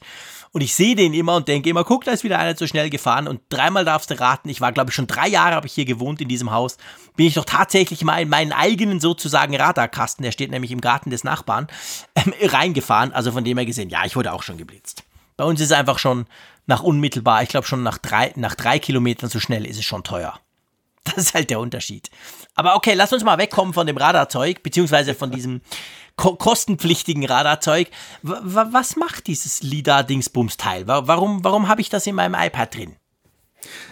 Wir kennen es ja aus der Autowelt, beziehungsweise wir würden es gerne kennen aus der Autowelt. Kommt wieder mit Auto. Ja. der, der LIDAR-Sensor ist ja beim autonomen Fahren hoch im Kurs. Er ist ja mhm. in der Kombination mit Kameras Stimmt. ein tolles Utensil, um dann lichtgestützt halt dann eben die, ja, die Umgebung räumlich zu erkennen ja. und das Auto dann halt anzuweisen, pass auf, dass ein Poller nicht dagegen fahren und solche Sachen oder andere mhm. Fahrzeuge, Fußgänger und so weiter. Ja, und das haben wir jetzt halt auch ins iPad bekommen. Man fragt sich natürlich, warum. Das, das iPad fährt ja nicht durch die Gegend. Nein, aber du trägst es vielleicht durch die Gegend, weil du gerne Augmented Reality machen möchtest. Mhm. Und ähm, da ist es tatsächlich so, das war einer meiner ersten Griffe, als ich das Gerät hier in die Hand bekommen habe, dass ich dann gleich eine AR-App installiert habe mhm. und habe mal ausprobiert. Was mich bei AR-Apps bislang immer noch extrem nervt, ist halt dieses Rumgeschaukel äh, von wegen drehe das im Kreis so, ähm, damit es sich orientieren kann auf dem Boden. Das dauert so je nach Lichtsituation manchmal ziemlich, naja, lange ist übertrieben, aber schon, mhm. man muss es halt jedes Mal kalibrieren, bevor man irgendwas damit machen kann.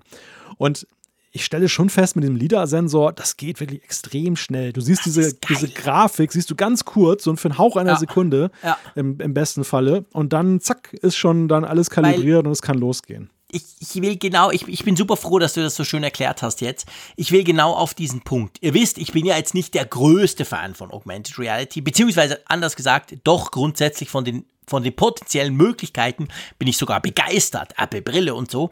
Aber äh, von dem, was wir im Moment in unseren Smartphones oder auch in den iPads sehen, muss ich sagen, ja, äh, ist cool, wenn ich eine Pflanze hinter meinem iMac hochwachsen lassen kann virtuell, aber eigentlich ist mir das wurscht, ich will ja da keine. Aber was mich schon auch immer abgehalten hat, ist genau dieser Punkt, hey komm, wir gucken mal, wie das jetzt Ikea-Möbel XY hier aussehen würde. Ich halte hin, oh, tu doch mal ein bisschen bewegen, nach links, hä, da kommt er doch gar nichts. Ah, ich muss zuerst kalibrieren, 1, 2, 3. Ich habe schon lange die Lust verloren, bis dann das Möbel, das Regal wirklich steht, virtuell in meiner neuen Küche. Aber das, dadurch, dass das jetzt wegfällt, weil es ist wie du sagst, du hältst es dran und zack, ist es da, das ist schon, muss ich sagen, einfach rein vom, vom Workflow, wie man jetzt dran hingeht, ist es viel natürlicher. Weil der Witz an Augmented Reality in meinen Augen ist ja, du blendest es einfach ein. Es, will, es soll einfach da sein, dieses Virtuelle vermischt quasi mit dem Realen. Und diesem, diesem Schritt, dass es einfach so da ist, finde ich, kommen wir mit diesem Sensor massiv näher, weil es so viel schneller geht. Ja, das Dilemma dieses LIDAR-Sensors ist, dass er eigentlich eine tolle Innovation ist, aber dass die meisten halt nicht drauf gewartet haben zum jetzigen Zeitpunkt. Kürzlich sagte mir jemand so von wegen, ach, bleib mir weg mit diesem AR, das interessiert doch keinen. Und ähm, AR hat so ein bisschen das Problem, dass es eigentlich, äh, wir hatten es ja kürzlich auch hier in der Sendung, dass es eine extrem potenzialreiche Geschichte ist, die aber halt gerade in der jetzigen Form, und da bin ich ja auch einer der größten Kritiker mit, ich muss mein Gerät hochhalten und so, ähm, noch nicht so diese Popularität genießt, weil es einfach, es fehlt noch wirklich an der Hardware, eben die Brille, die dann das alles eingebaut hat. Und wir sehen aber jetzt schon, und das, da kann jeder Teil dieser Entwicklung sein, wie halt die, die, die Technologien die Grundlage sind für die Zukunft, um uns herum aufwachsen, wie das Ding eigentlich sich weiterentwickelt. Und äh, ja, aber es führt leider so ein bisschen halt ein Schattendasein, weil mhm. AR halt nicht das Lieblingsthema der Welt ist. Ja, ja, genau. Das, ja, klar, das ist genau der Punkt. Also es ist, es ist halt noch so ein bisschen weit hergeholt. Und drum, wir haben es ja mal schon mal besprochen, wir haben ja eine Stunde über Apple Glass gesprochen, schon in, in einem der letzten Podcasts. Drum freue ich mich auf die Brille, da macht dann AR irgendwie richtig Sinn. Vorderhand ist das mehr so aufgesetzt. Und ich meine, seien wir ehrlich, auch dieser LIDAR-Sensor, wir haben es schon, als es um Apple Glass, um diese Gerüchte ging, ja besprochen. Der wirkt ja, klar, man kann sagen, ja, aber eben damit ist Augmented Reality auf dem iPad viel besser, aber der wirkt ja da auch ein bisschen aufgesetzt. Warum muss hm. jetzt der im iPad sein? Äh, ist jetzt nicht so, dass irgendeine Anwendung geht, gibt, die gar nicht funktioniert ohne den LIDAR-Sensor. Oder wie die haben wir ja im Moment noch nicht. Es ging ja vorher auch, nur ein bisschen mühsamer, wir haben es beschrieben. Also es, es scheint schon so ein bisschen, als muss man den jetzt mal irgendwo einbauen, damit die Entwickler mal ein bisschen mit dem spielen können. Und damit dann irgendwann mal ein Gadget kommt, wo es richtig Spaß macht mit dem Sensor. Aber im iPad macht da in meinen Augen wenig Sinn, oder? Ja, das ist in der Tat ähm, schon hinterfragenswert, warum der ausgerechnet beim iPad aufgetaucht ist. Denn auch in der, in der AR-Welt, also der bestehenden AR-Welt, ähm, ist das iPad ja tendenziell nicht unbedingt die erste Wahl, um das auszuprobieren. Ich glaube, dass viel mehr Leute, die AR eine Chance geben, tatsächlich mit dem iPhone unterwegs sind, ja, einfach weil es sich leichter in der Hand hält. Wer hat denn ein iPad Pro? Ja, erstmal das, ein iPad Pro Ja, gut, ich meine, vielleicht im Kontext von äh, professionellen Anwendungen, wo du mit AR irgendwas reinprojizierst, vielleicht. Das könnte sein könnte das schon dann eben im Pro-Segment von Interesse sein. Das möchte ich gar nicht ausschließen. Ich glaube, das, das, das erschließt sich uns einfach jetzt äh, nicht so, weil wir halt dann doch eher den Consumer im Blick haben mit, mhm. mit dem, was da ist. Aber ich, ich glaube halt, im Massen, ein Massenmarkt ist es andererseits eben nicht. Und wenn AR, dann ist es eher so, dass dann viele Leute auf dem iPhone halt mal so Spiele ausprobieren damit und so. Also ich glaube, dort wäre der LIDAR-Sensor viel schneller ja, dann eben einer klar. größeren Masse zugänglich geworden, als jetzt über dieses Gerät. Aber vielleicht ja. ist es ein Test. Du nimmst mir die Worte aus dem Mund. Genau. Ich meine, wir wissen alle oder wir gehen davon aus, das war jetzt schön, das ist cool, ist der da drin, aber hey, so richtig massentauglich wird das Teil dann, wenn wir im Herbst das neue iPhone sehen und da ist dann ziemlich sicher, das wäre eine Riesenüberraschung, wenn nicht, dieser LIDAR-Sensor auch wieder drin. Und dann sind wir genau da, wo du sagst. Da sind wir da, dass viel mehr Leute, wenn sie das wollen, so eine AR-App ähm, ausprobieren können, die halt dann besser läuft mit diesem Sensor. Punkt. Also ich glaube, das ist genau der Punkt. Also man muss gar nicht so weit gehen und sagen, der LIDAR-Sensor im iPad Pro ist ein Test für die Brille. Man kann auch sagen, hey, der ist ein Test quasi fürs iPhone, weil der kommt letztendlich ins nächste iPhone rein. Und da macht er wahrscheinlich dann schon noch ein bisschen mehr Sinn als im iPad. Okay, aber das, immerhin.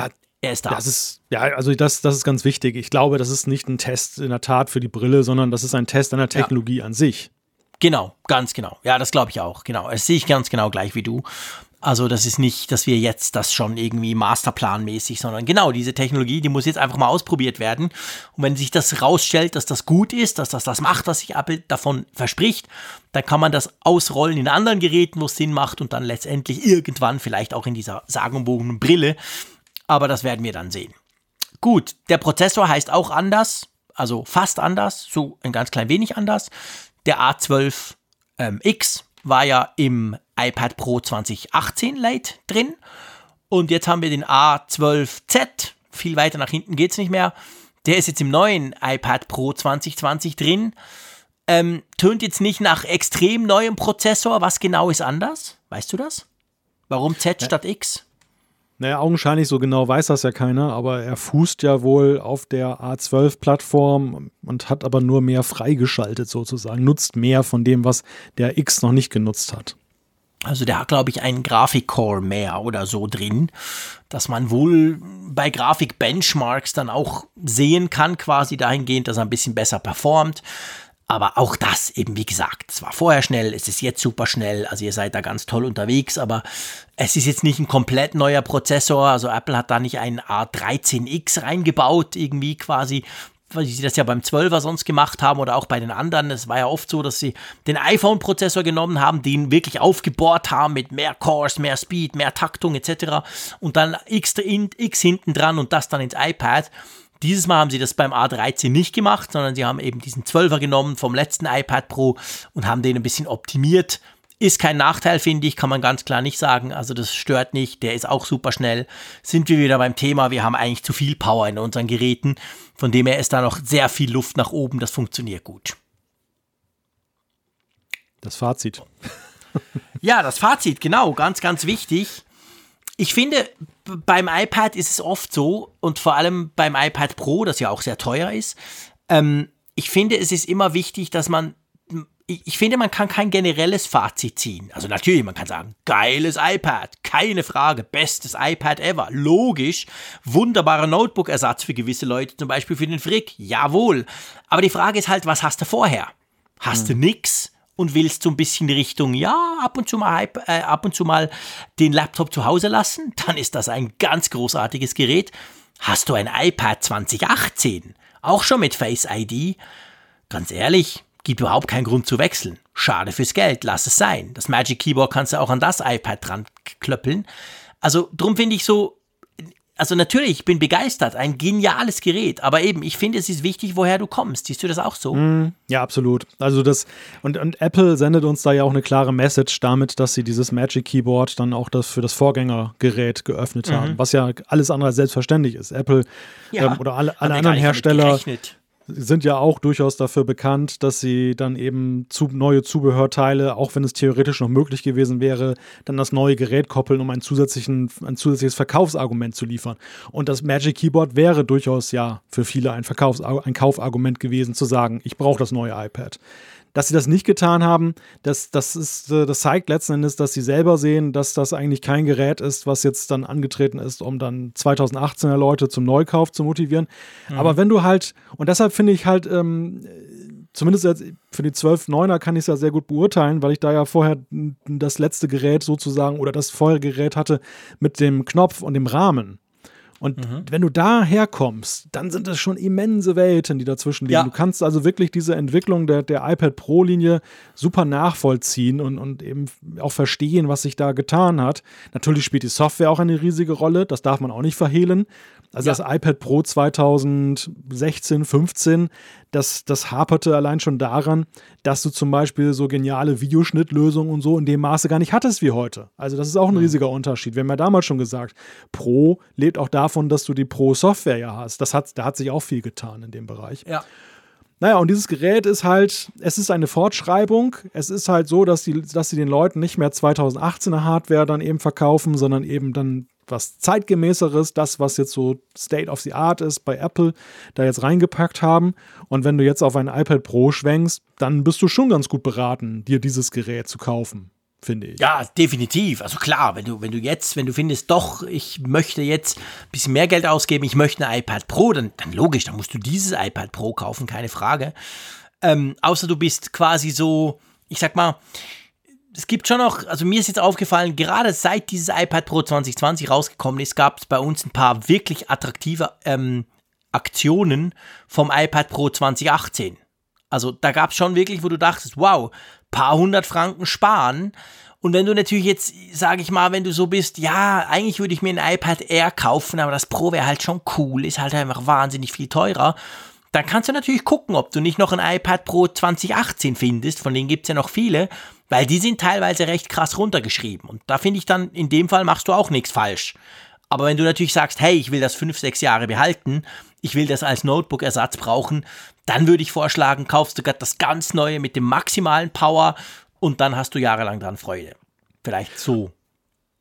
Ich glaube, das iPad Pro hat es so schwer wie nie, da in der Konkurrenz zu bestehen, ja. in der internen Konkurrenz ja, wohlgemerkt, nicht der externen, aber der internen, ja. weil ähm, alle Guter Punkt alle Alleinstellungsmerkmale, die es ja früher gegeben hat, wurden mit den Jahren ja nach unten geöffnet. Tastaturanschlüsse, Pencil Stimmt. und so weiter. Also gerade wenn du jetzt dann so der Misch-User bist, der, der, als den ich mich da charakterisieren würde. Ich bin irgendwie mhm. so gefühlt, naja, 70% Consumer und 30% Arbeiter auf dem iPad. Und mhm. ähm, für mich gab es eigentlich vor Jahren noch mehr Gründe, auf das Pro zu gehen, einfach weil ich bestimmte Sachen haben wollte, teilhaben wollte, als eben jetzt. Jetzt könnte ja. man schon halt dann sich überlegen, naja, kannst bei 100 Euro sparen und kriegst ja. trotzdem noch ein super iPad. Ja klar, ich meine, das muss man auch sagen, eben der Stift ist kein Alleinstellungsmerkmal mehr. Schon der Stift 2, also die Version 2, die ja beim iPad Pro 2018 dazu kam, der ist schon besser als der erste, aber trotzdem, wenn es nur darum geht, ich will ein bisschen drauf rumzeichnen, da kannst du auch ein iPad Air nehmen, das hat das auch. Also das ist so, das Line-up ist extrem attraktiv von Apple im ganzen iPad-Bereich. Das macht es aber dadurch dem iPad Pro ein bisschen schwierig. Man muss sich schon genauer überlegen. Eben für mich geht es so in die Richtung Notebook-Ersatz und, und auch Magic Keyboard, dass du das halt auch dazu packst. Dann hast du wirklich, holst du das Optimum aus diesem iPad raus. Man sollte aber auch nicht verhehlen, da bist du preislich auch bei einem MacBook Pro. Also von dem her gesehen, da stellt sich auch die Frage, ja, pff. also es ist tatsächlich nicht ganz einfach, was das Gerät aber nicht unbedingt schlechter macht, logischerweise. Ich muss noch einen Negativpunkt anbringen. Den bringe ich jedes Mal. Den bringe ich seit 2018 beim iPad Pro immer. Da nervt sich Apple schon drüber, weil sie finden, ich sei kindisch, aber ich muss es einfach nochmal sagen. Darf ich? Ja, ich bin gespannt. Ja, die Akkulaufzeit. Sorry, Freunde. Die ist einfach Mist. Natürlich, das hält einen Tag, klar. Aber hey, äh, das hält mein MacBook Pro drum auch. mein MacBook Pro aus dem Jahr 2017 hält auch einen Tag durch. Und von einem iPad, ich meine, sorry, das heißt iPad, erwarte ich, dass es länger hält. Und wenn ich es rausnehme, dann fällt mir auf, wie unendlich dünn es ist. Das ist toll. Aber es könnte gut ein Zentimeter dicker sein, würde niemanden stören. Kein YouTuber würde sagen, oh, ist das aber fett geworden. Dafür hätte ich vielleicht sechs Stunden mehr Akkulaufzeit.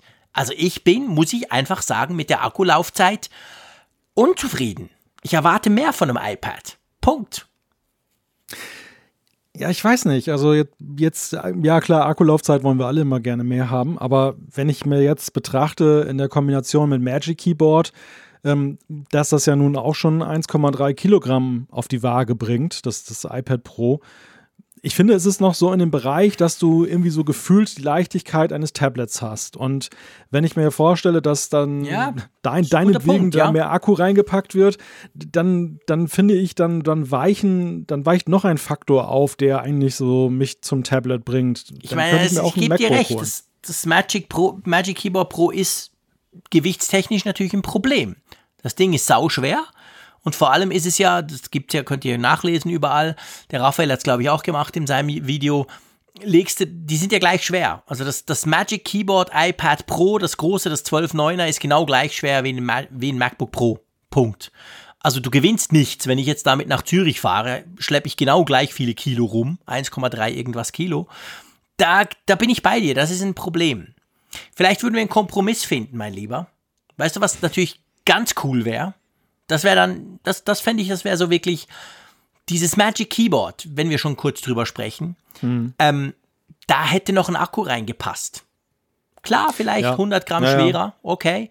Aber dann, dann hättest du quasi, weißt du, dieses, ich meine, auch das große iPad Pro, wenn du das vom Magic Keyboard wegnimmst, ist es ja luftig leicht. Es ist wunderbar klein, eben schon fast zu dünn. Ich habe schon Angst, dass ich es verbiege, allein dadurch, dass ich es in die Hand nehme. Aber wenn dann im Magic Keyboard noch ein Akku wäre, dann, dann hätten wir quasi alles. Dann hast du, wenn du es als Laptop brauchst, hast du den vollen Akkupower. Und wenn du es wirklich auf der Couch brauchst, so ein bisschen rumtappen drauf, dann reicht ja auch. Also es ist ja nicht, der Akku ist ja nicht schlecht, aber ich finde halt einfach, wenn er nur gleich gut ist wie bei einem MacBook, dann muss ich sagen, ja, ich möchte halt ein bisschen mehr. Klar komme ich damit durch den Tag, keine Frage. Aber du, krieg, hm. du, du kriegst den Akkuhals aber auch nicht voll genug, mein Lieber. Nein, kriege ich nie. Natürlich nicht. Klar. Ich bin ja nicht da, um Apple zu sagen, hey Freunde, legt euch auf die faule Haut, geht an den Strand, ihr habt alles gemacht, was ich will, ist gut so. Sorry, das ist ja nicht mein Job. Also natürlich nicht. Und Akku ist tatsächlich so ein Punkt, gerade jetzt in Zeiten von Videokonferenzen, weißt du, ich brauche mein, mein iPad Pro sehr viel für Videokonferenzen. Ich mache die eigentlich lieber auf dem iPad als auf dem Mac. Und da musst du schon sagen, so eine Stunde irgendwie Zoom-Video habe ich heute wieder gemacht. Ja, das waren dann, glaube ich, lass mich mal kurz gucken. Was ist es denn hier? 69 Prozent. Vorher war es aufgeladen. Ja, okay. Also das waren dann irgendwie rund 30 Prozent Akku, der da verbrutzelt ist. Hm. Eben, wie gesagt, es ist nicht schlecht, aber es ist mir zu wenig. Ja, mein Akkuhals ist nicht voll. Nee. Ja, es ist also, man kann, man kann unumwunden feststellen, es ist kein Akkuwunder. Ne? Genau, also ich, genau. Ich, ja, ich, genau. Merke, ich merke halt auch mit, im Zusammenhang mit dem Magic Keyboard, dass eben wir hatten das ja auch schon mal das Thema, der, dass der Energieverbrauch dann mhm. halt ja offenbar höher ist Stimmt. und so gefühlt. Ja, genau. Und ich, hat, ich hatte heute auch das, heute Nachmittag das ähm, iPad Pro dafür benutzt für eine Videokonferenz. Mhm. Und ich habe auch festgestellt, das war auch vollgeladen 100% vorher und hinterher war es dann halt schon fast 20% runter. Ja, und genau. das, ist ein, das ist ein Wert, ja gut, den hast du beim, bei einem MacBook dann auch durchaus. Nur der Klar. Punkt ist ja der, man ist, man ist ja, glaube ich, sehr verwöhnt vom Tablet. Das Tablet gilt ja so ein bisschen als unkaputtbar, was Akku angeht. Und ja. Ähm, ja, das, da hat man eher nicht so das Gefühl, dass man jetzt einen großen Vorteil hat gegenüber dem. Genau, dem genau. Es geht mir ja nur um das, weißt du. Also es ist eben, nominativ, es ist überhaupt nicht schlecht, aber wie gesagt, es könnte besser sein und man kriegt es also problemlos leer, wenn man ein bisschen Power macht. Nur das, nur das ist der Punkt. Also, tolles Gerät, wollen wir da nicht drauf, länger drauf rumhacken, sonst heißt es wieder, ah, der frickt mit seinem blöden Akku. Aber hey, der Ehrenrettung halber, das, das müssen wir vielleicht doch noch sagen. Du hast gesagt, ich kriege meinen Akkuhals nie voll genug, das stimmt. Aber noch heute, auch x Monate später, vom iPhone 11 Pro Max bin ich auch heute immer noch schwer beeindruckt. Das kriegt auch der Frick praktisch nie leer. Also von dem her, wenigstens, dass man mal so sieht, man kann schon. Also da hat es Apple geschafft und ich habe jahrelang über die Akkulaufzeit der iPhones gelästert.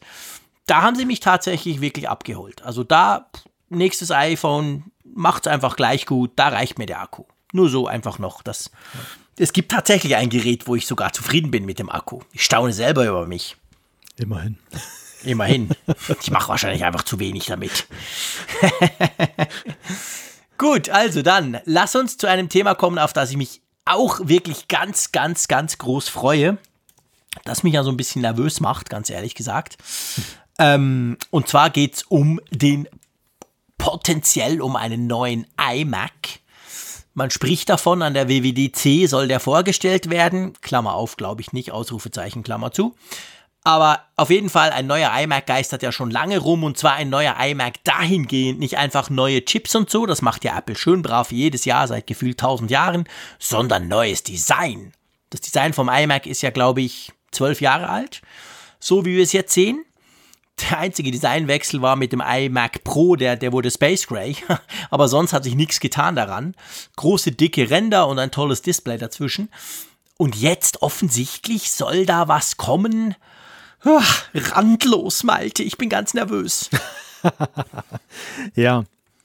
Es soll, es soll vom Design her, und das ist ganz interessant, weil wir ja auch schon gehört haben dieses Jahr, dass das iPhone sich ja auch an das iPad Pro Design ein wenig anschmiegen soll, was die Designsprache angeht.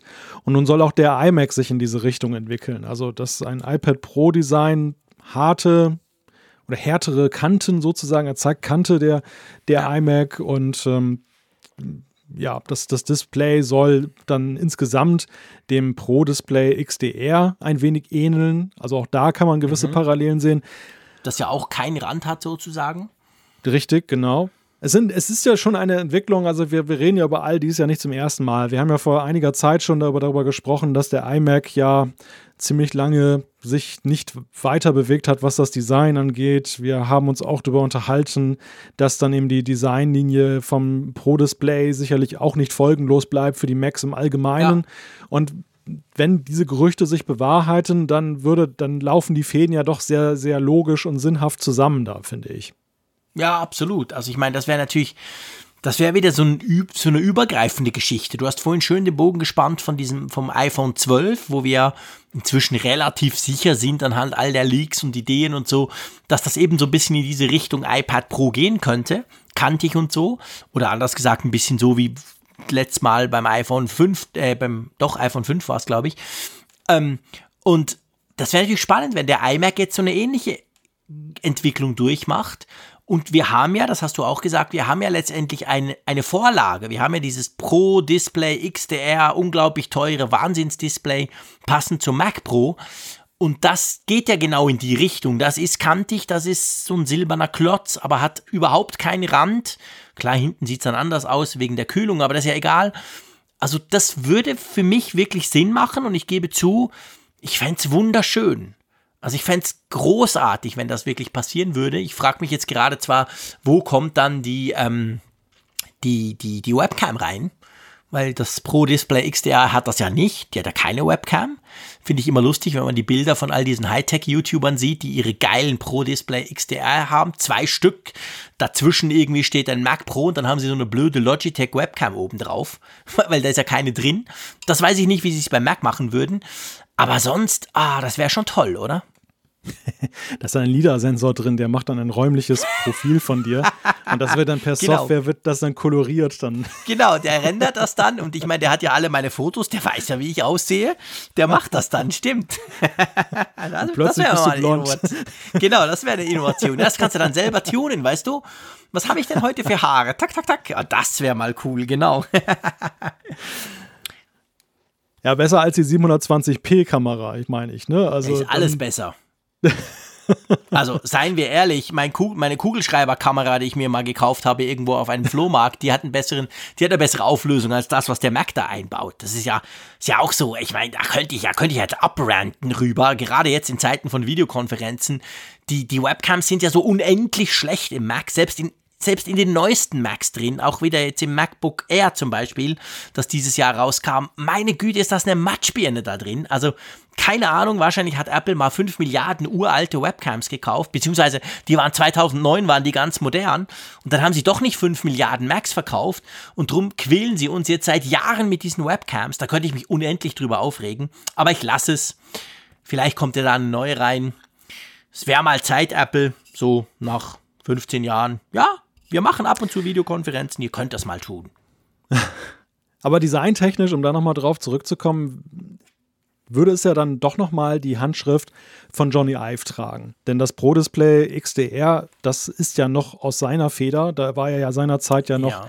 sehr stolz und mit dabei, als das damals vorgestellt wurde. Ich erinnere mich an die Fotos dann, wo er dann nach mhm. der Keynote da diesem Showroom mit Tim Cook genau, unterwegs ich stand. Ihm gegenüber. Mhm. Genau, und haben sich das dann da so angeguckt und das dann erklärt und so. Und das finde ich ganz auch noch so eine ganz interessante Randnotiz, weil ja viele so ein bisschen hämisch waren, von wegen, ah, Gott sei Dank ist der Johnny Ive weg und jetzt kommen mal die vernünftigen Designer. Und ich glaube, dass Johnny Ive jetzt genau zu einem Zeitpunkt gegangen ist, wo er noch selber die neue Designlinie dann nochmal ja. eingeleitet hat, die, wenn sich das so bewahrheitet, jetzt über das iPad Pro hinaus beim iPhone und beim iMac dann sich durchsetzen wird. Und wenn wir uns das mal angucken, jetzt so, was, was da skizziert wird, dass das dann auch so vom Format und von der Größe her so dem Pro-Display entsprechen mhm. wird, dann ist es ja auch eine jetzt im Apple Gesamtkontext sehr logische Weiterentwicklung, wenn man sich den iMac mal ja. insgesamt anguckt. Der iMac, wenn, wenn man seinerzeit gekonnt hätte, bei diesem Design, was wir heute haben, mit dieser Aufhängung, diesem Metallfuß und so, hätte man ja schon von vornherein auf diesen Unterbau zum Beispiel verzichtet. Man hätte keinen Rahmen gelassen. Das hat man ja alles nur ja. gemacht, weil ja seinerzeit die technischen Möglichkeiten dazu noch nicht gegeben haben. Man brauchte Platz, um zum Beispiel Klar, eben Computerbestandteile. Genau, das war unten. Wir erinnern uns, mein mein iMac zum Beispiel, den ich von 2011 hatte, der hatte auch noch richtig Tiefgang. Ne? Da hattest du ja, ja noch richtig stimmt. so ein paar Zentimeter ging der, der nach war hinten. richtig dick. Ja. Mittlerweile ist das ja nur, nur noch so eine Art Beule. Das also so ein, an, an der dünnsten Stelle ist es wirklich ganz schmal und dann an der dicksten Stelle, dann ist es so ein bisschen gewölbt. Und mhm. das wäre dann halt dann der, der Fortdreh, ne? dass du dann halt unten das Stück abschneidest, dass du den Rahmen Stimmt. kleiner machst. Also es wäre Klar. sehr konsistent mit dem, wie der iMac sich im Allgemeinen entwickelt hat. Ja, ja, definitiv.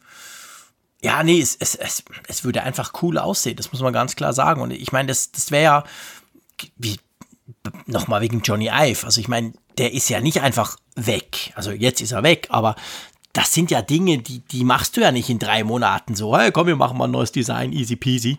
Sondern das sind ja ganz, gerade bei Apple, die, die das so unglaublich genau nehmen ja auch und auch unglaublich viel ausprobieren und, und machen, was wir gar nie mitkriegen das ist ja etwas, das bereitest du ganz lange vor und wenn du dich dann quasi entscheidest, das wird jetzt unsere neue Designlinie. Wir sehen es ja beim iMac.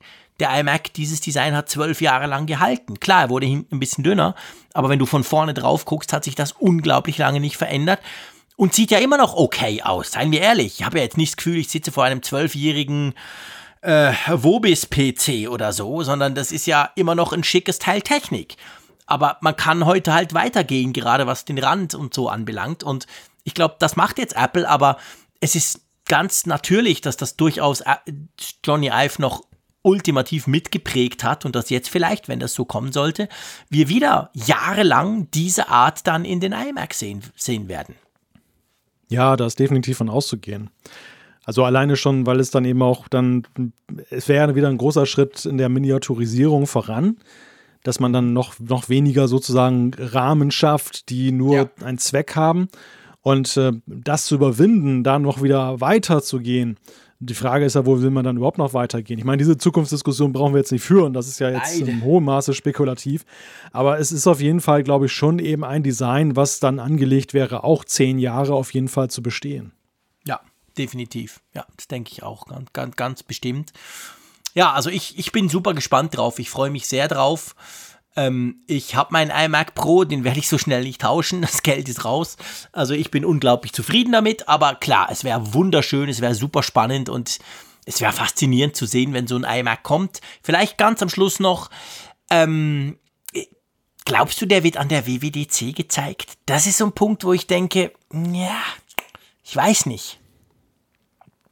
Ja, das ist natürlich jetzt auch sehr in Konkurrenz zu dieser Ankündigung, dass angeblich ARM dann da präsentiert wird. Genau. Also ich, ich, ich, kann das ganz schwer in Einklang bringen, wie man auf der einen Seite jetzt seinen neuen iMac äh, mit äh, Intel-Prozessor zeigen will und im nächsten Moment sagt man dann, ja, und übrigens, nächstes Jahr setzen wir auf ARM.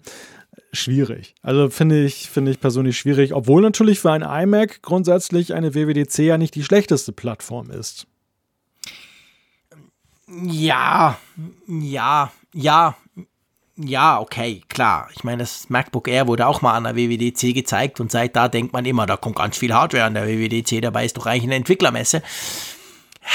Ja, ich finde einfach, also ich persönlich finde, wenn die wirklich einen iMac machen würden, der eben randlos etc. und dann natürlich vielleicht zwei, einen großen, einen kleinen, whatever, also so die iMac-Linie generell refreshen, das dürfte ein eigenes Event sein.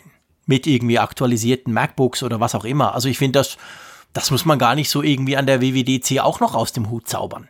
Aber okay, ich gebe zu, ich bin ein riesiger iMac-Fan. Ich finde nach wie vor, das ist der beste Computer, den es gibt der beste Mac sowieso, aber auch der beste Computer. Ich liebe es, ich arbeite unglaublich gerne dran. Das mag sein, dass ich da ein bisschen voreingenommen bin.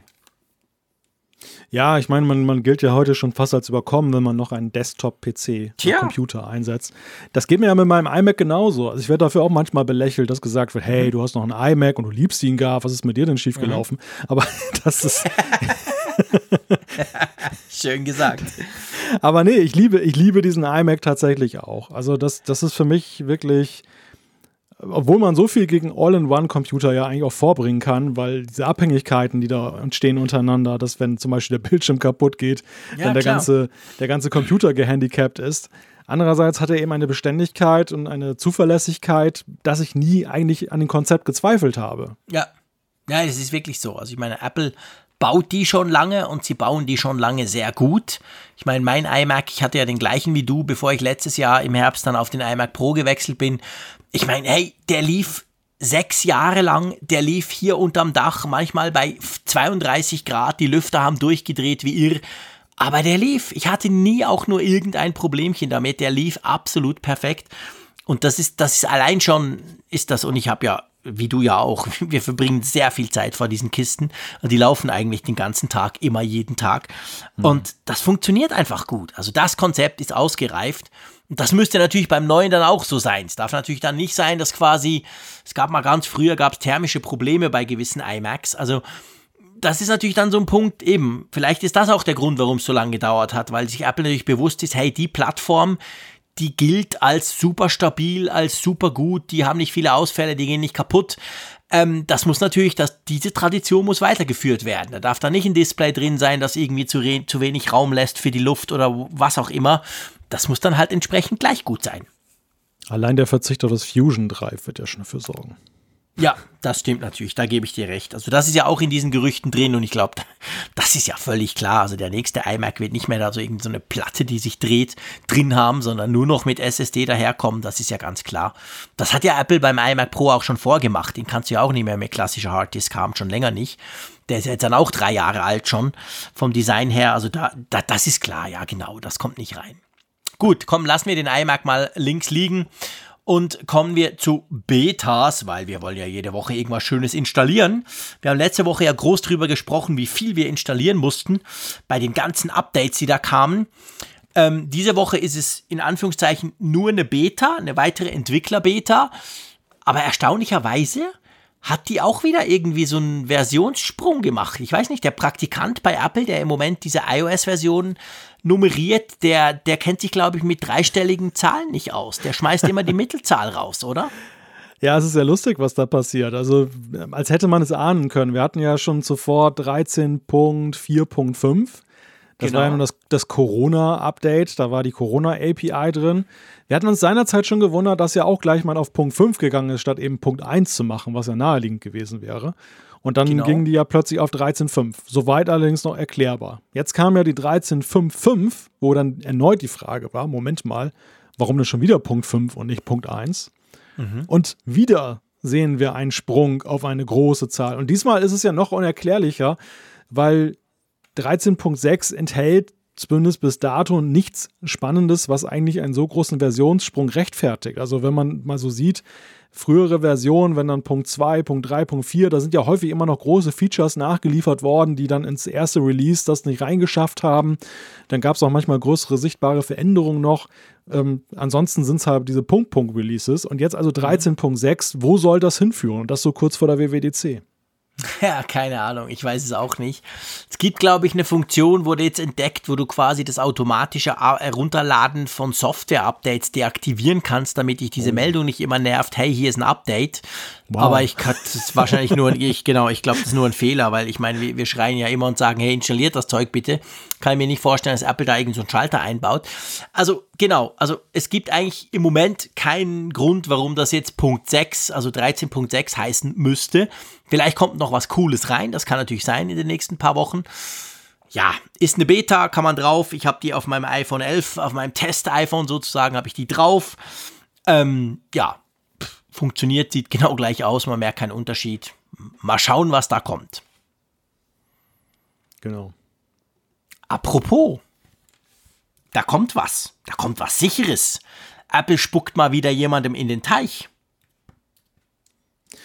Ja, spucken sie oder ist es eine Hilfe? Apple verkauft es ja als Hilfe. das musst du mir jetzt genau, das musst du mir jetzt eben ganz genau erklären. Du siehst, vielleicht habe ich es falsch verstanden. Ich, ich lese nur Apples Passwortmanager-Initiative und dann denke ich so, hm, spannend, aber kennen wir ja von Apple. Immer wenn Apple was macht, das fing an mit den Taschenlampen-Apps, irgendwann hat Apple die Funktion eingebaut, da waren die alle zack weg und so weiter, gibt diverseste Beispiele.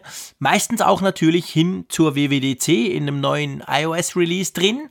Aber erklär mal, bevor ich jetzt sage, dass ich vielleicht dann auf One Password verzichten müsste in Zukunft, was hat Apple da genau vor mit dieser Passwortinitiative?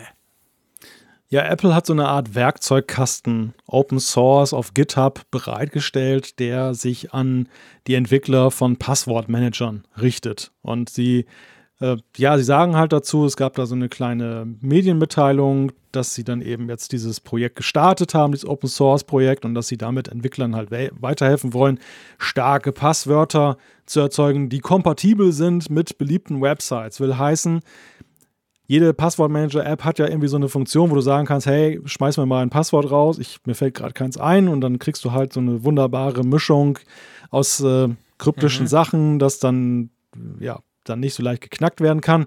Das Problem ist halt, dass das nicht jede Website auch so akzeptiert, weil es gibt immer mal wieder verschiedene Regeln. Dann ja. es darf nur so und so lang sein und darf dann, der eine möchte es gern mit Zahlen und Zeichen, der nächste möchte keine Zeichen haben und so weiter und so fort.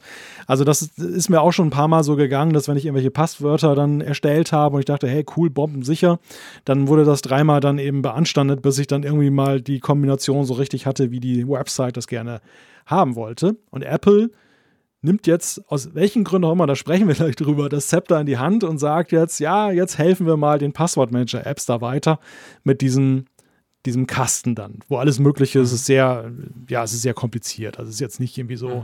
einfaches Zeug für jedermann, sondern das ist wirklich, ja. jetzt geht es an die so der Unterbau Fachleute. quasi. Genau, genau. Ja, und was soll das? Ne? Das ist, also da, darüber streitet jetzt die Fachwelt. Die einen sagen, hey, Apple ähm, mischt sich da jetzt ein, dominiert das, hebt ja eigentlich auch die Unterschiede ein Stück weit dann auf, wenn sie das durchsetzen zwischen mhm. den verschiedenen Passwortmanagern. Und die mhm. anderen sagen, hey, dringend überfällig, die Passwortmanager haben es nicht hingekriegt. Gott sei Dank, dass Apple da jetzt mal als Schiedsrichter einschreitet. Wie siehst du das? Kannst du ja, dir eine Meinung zu bilden? Ich bin da tatsächlich gemischter Meinung. Also ich mhm. glaube, die Motivation von Apple ist, ich glaube, es ist ein Stück weit ein Eingeständnis, dass sie mit ihrer iCloud Keychain nicht so erfolgreich sind, wie sie sich das gewünscht haben. Sie, ja. sie haben die ja tatsächlich schon so ultimativ eingeführt, dass man den Eindruck haben konnte, Apple ist angetreten, die Passwortmanager abzulösen. Und mhm. man muss sagen, das ist ihnen nicht gelungen. Ich höre von sehr vielen Leuten und äh, mich selbst schließe ich da ein, dass gemischt Lösungen bestenfalls gefahren werden. Dass man einen Passwortmanager ja. hat und die iCloud Keychain, weil sie an vielen Stellen praktisch ist, nutzt man mal halt so mit, weil sie gerade in Safari ja super integriert ist, viel besser als jeder Passwortmanager. Mhm. Aber dieser Alleinherrschungsanspruch, und wir haben ja hier auch schon ein paar Mal drüber gesprochen, woran mangelt es, ist ja zum Beispiel die Verwaltung, ist ein Graus. Das, ja. das, ist, das ist bei den ganzen Passwortmanagern viel komfortabler und viel besser ja. als bei Apple mit, mit ihrer Lösung. Also ein Eingeständnis, hey, wir sind ja, weil sie sagen ja auch ganz offensiv, wir haben hier Sachen, die in der iCloud Keychain jetzt schon gemacht werden, öffnen wir jetzt für andere. Das klingt für mich so ein mhm. bisschen nach dem Motto, wäre ja schade drum, wenn diese tollen Sachen, die wir entwickelt haben, jetzt irgendwie in der Mülltonne landen, weil mhm. am Ende das doch nicht weiterführt, dann sollen die anderen sie doch nutzen. Der andere Punkt, und da bin ich auch durchaus, ähm, ja, froh drüber, dass Apple da eine aktive Rolle spielt. Apple redet ja viel über Datenschutz und diese ganzen Geschichten. Ja. Und ich glaube, der, die größte Datenschutzkomponente ist ja bei jedem Einzelnen erstmal, dass er seine Daten auch vernünftig absichert. Dass es nicht nur eine Klar. Frage ist, von dass der Hersteller meine Sachen dann verschlüsselt. Genau. Klar, das erwarte ich auch. Aber jeder ja, Einzelne muss ja auch einen Beitrag leisten. Nur dieser Beitrag, der ist ja verdammt aufwendig teilweise und nervig. Und diese Passwortmanager, ja. die zocken dich dann auf gut Deutsch auch noch ab. Ich finde, die nehmen exorbitante Preise dafür. Ist und so. ähm, das, da finde ich, das ist, da ist ein Defizit. Also ich finde wirklich, da muss mehr passieren, weil Passwortmanager zu haben und seine Daten vernünftig abzusichern, das darf doch kein Luxus sein. Das muss doch eigentlich ein Allgemeingut sein in der Software. Das stimmt. Ja. Da hast du recht, ja. Also ich meine, wenn es natürlich am Schluss unsere Passwortmanager besser macht oder auch besser integriert. Du weißt, ich bin ein One-Pass Password-Nutzer. Ich finde das super, das Tool. Habe das auf allen Plattformen. Ich habe mich daran gewöhnt. Aber, du hast es vorhin erwähnt, gerade auf dem iPhone, die Integration von dieser, dieser iCloud Keychain ist so cool. Ich gucke nur drauf mit Face ID und zack, bin ich schon drin. Und bei OnePassword, klar, du hast inzwischen eine Schaltfläche überall, aber da musst du drauf gucken, dann nochmal und nee, nee, nee. Ich möchte eigentlich, dass das gerade kommt, dass das Passwort gerade drin ist dort. Also da gibt es natürlich noch viel, was passieren könnte. Und vielleicht legt ja Apple mit diesem Open Source Ansatz genau so ein bisschen den Grundstein, um dahin zu gehen, dass sie sagen, hey, schön und gut, was ihr macht, eure GUIs sind toll, aber integriert das doch noch besser ins System, weißt du? Hm. Ja, ja, richtig. Mal schauen. Werden wir wahrscheinlich auch an der WWDC rund um iOS 14 einiges dazu hören, denke ich mal, oder?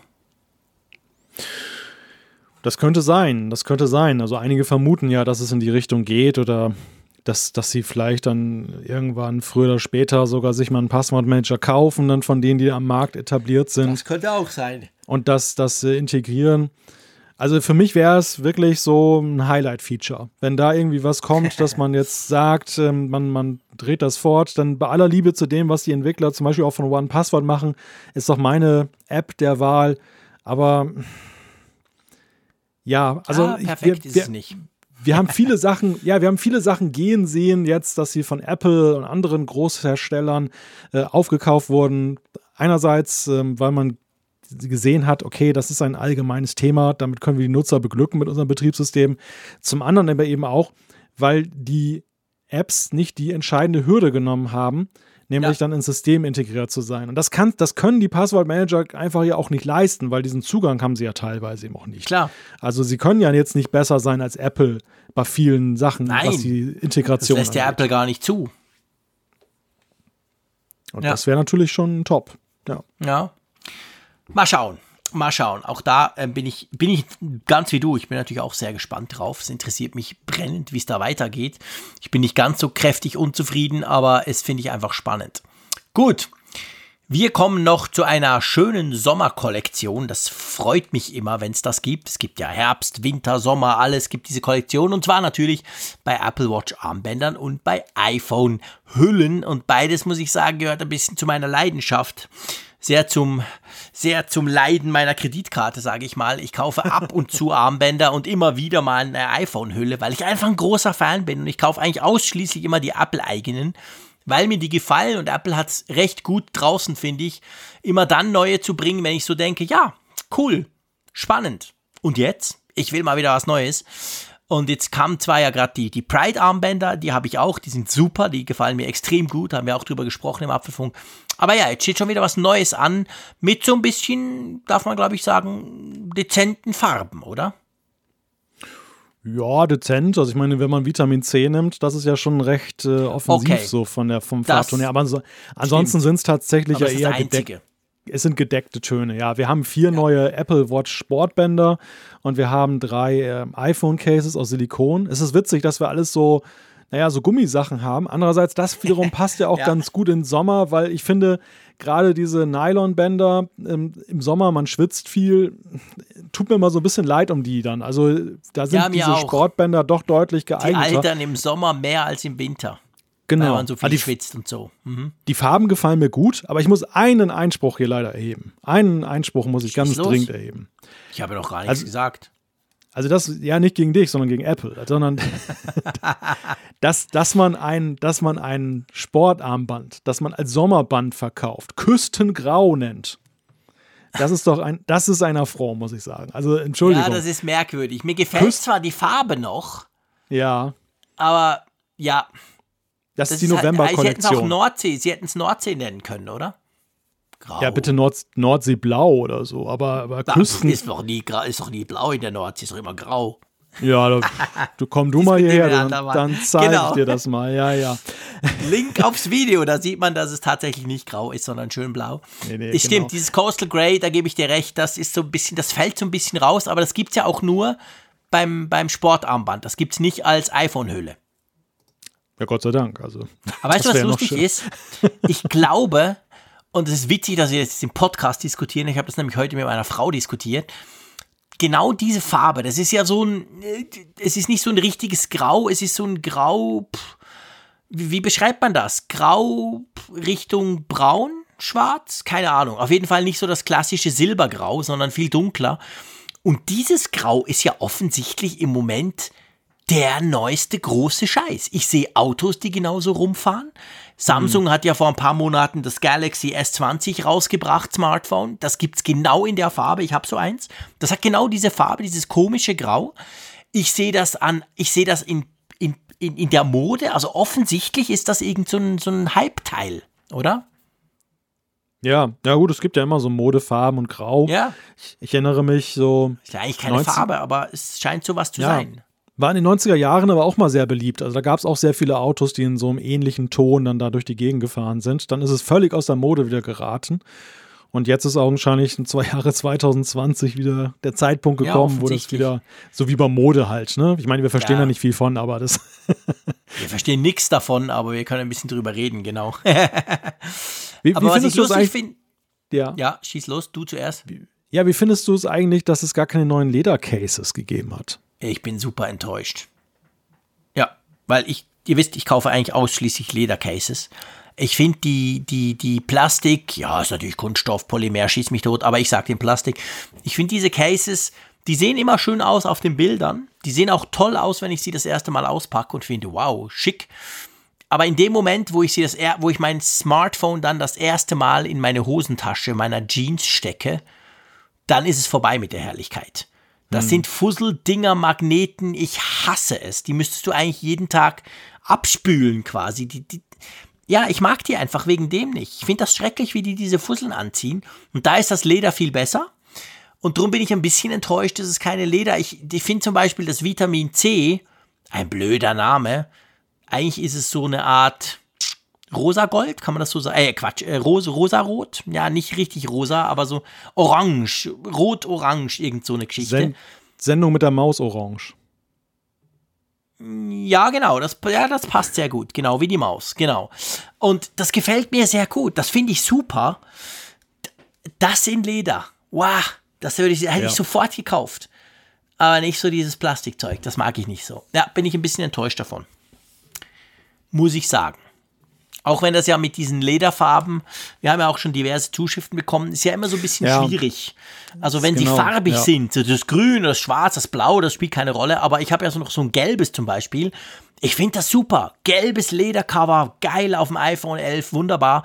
Äh, aber aber ähm, das Problem ist einfach, da merkst du dann relativ schnell, wie sich die Farben verfärben, schneller als normal. An den, an den Ecken ist es dann so ein bisschen blau bei mir, weil wie gesagt, in den Jeans und so.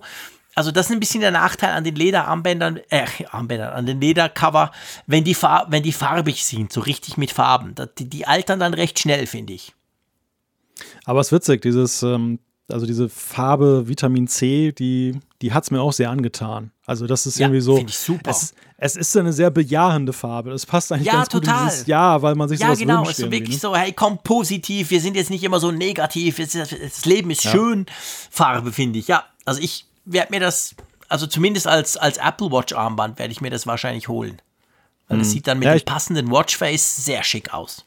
Ich könnte mir das gut vorstellen fürs iPhone. Ja, ich mir auch, aber nicht im Plastik. Ja, aus den die, die genannten Gründe kann ich ja nachvollziehen. Mhm. Aber ich habe ja, ich, ich komme ja vom Clear Case, insofern. okay, gut, das, okay, das muss man natürlich äh, fairerweise sagen, ist natürlich ein anderes Thema. Das Clear Case ist ja super rutschig, ist eigentlich gar kein Case. Also ja, was das, Clear, das anbelangt. Das, das, das Clear Case übrigens, das muss ich an dieser Stelle auch mal sagen, ähm, das hat sich so ein bisschen in den Rändern als ziemlicher Staubfänger erwiesen mittlerweile. Aber auf Seite Display, gell? Ja, ja, genau, genau. Ja. Also du hast, du, du, das, das sieht so ein bisschen, also mich, ich bin auch ein bisschen Perfektionist, aber es stört mich Ja, hin und aber wieder mich so ein stört bisschen. das auch. Weil du hast immer so Krümel da so drin und du kriegst es ja vor allem extrem schwer raus, weil da, der. Vorteil ist ja, es ist ja vom, vom Halt her, es ist ja 1A. Es ist ja wirklich, Ja, super. Das fällt dir nicht ab. Aber Hält wie eine Wucht. du kriegst es auch nicht raus. genau, ja, du kriegst auch nicht mehr raus. Und das, und das ist das Problem. Wenn du das dann sauber, und vor allem du hast es kaum sauber gemacht, hast das wieder eingeklinkt, dann ist schon Ja. das erste Staubkörnchen wieder drin. Ja, ja, genau. Ja, ist schwierig, schwierig, schwierig, genau. Ja, gut, also mal schauen. Das wäre ja cool, wenn du dir das kaufst. Da musst du mir unbedingt ein Foto schicken und dann das mal auf Twitter oder so teilen. Ja. Gut, lass uns doch zur Umfrage der Woche kommen. Einverstanden? Genau. Bevor ich jetzt noch die Maus hier den Augenaufschlag dann ähm, akustisch nachmache. Klimper, klimper, das wäre schön. Du könntest das einspielen. Klimper, klimper. Und was macht der? Der, der, der, der- der, der, Elefant. Elefant. Ja, ja, genau. Ja. Ja. der pfeift doch immer so lustig. Jetzt, Wir alten wird's infan- Säcke. Jetzt wird's infantil. Jetzt wird's Ja gut, das infantil. passt ja zum Titel, oder? Wir entdecken das Kind in uns. genau. Ja. Okay. Ähm, was wollten wir denn Woche. wissen letzte Woche? Wir wollten wissen von euch, äh, wirst du die Corona-Warn-App basierend auf der Apple-Google API einsetzen? Ha, Freude herrscht, liebe Freunde. Ich bin beeindruckt. Ähm, es haben nämlich 2037 Leute mitgemacht und von denen haben 59,2 gesagt ja. Und dann doch immerhin noch 19,2 vielleicht. Und dann nur noch 17,6 nein und der Rest irgendwie weiß nicht. Das finde ich ist schon eine Hausnummer, oder? Ja, ich finde an dem Ergebnis eigentlich ganz lustig, dass es so im Einklang steht mit, äh, ich habe kürzlich irgendwie eine Umfrage hier in Deutschland irgendwie. Mhm. Bei dann- uns genau gleich. Und die, die hat äh, verblüffend ähnliche Werte Bei äh, uns zutage genau gleich. gebracht. Und die 60 galt, Prozent würden installieren, heißt doch immer.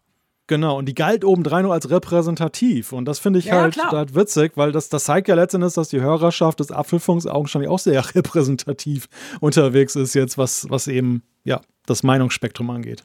Ja, das ist total witzig, weil es, es ging mir genau gleich. Ich habe das gesehen, dachte so, ach, das ist jetzt aber spannend, weil wir haben diverse solche Umfragen bei uns gehabt in den letzten, immer, immer repräsentativ, also immer über 1000 Leute gefragt, gewichtet etc. alles. Und da kommt eben so im Allgemeinen so plus minus 60 Prozent raus, die sagen würden, ja, installiere ich. Das ist bei uns genau gleich, das ist sehr lustig. Ja gut, komm, kommen wir zur aktuellen Frage, die sich natürlich um ein aktuelles Thema dreht.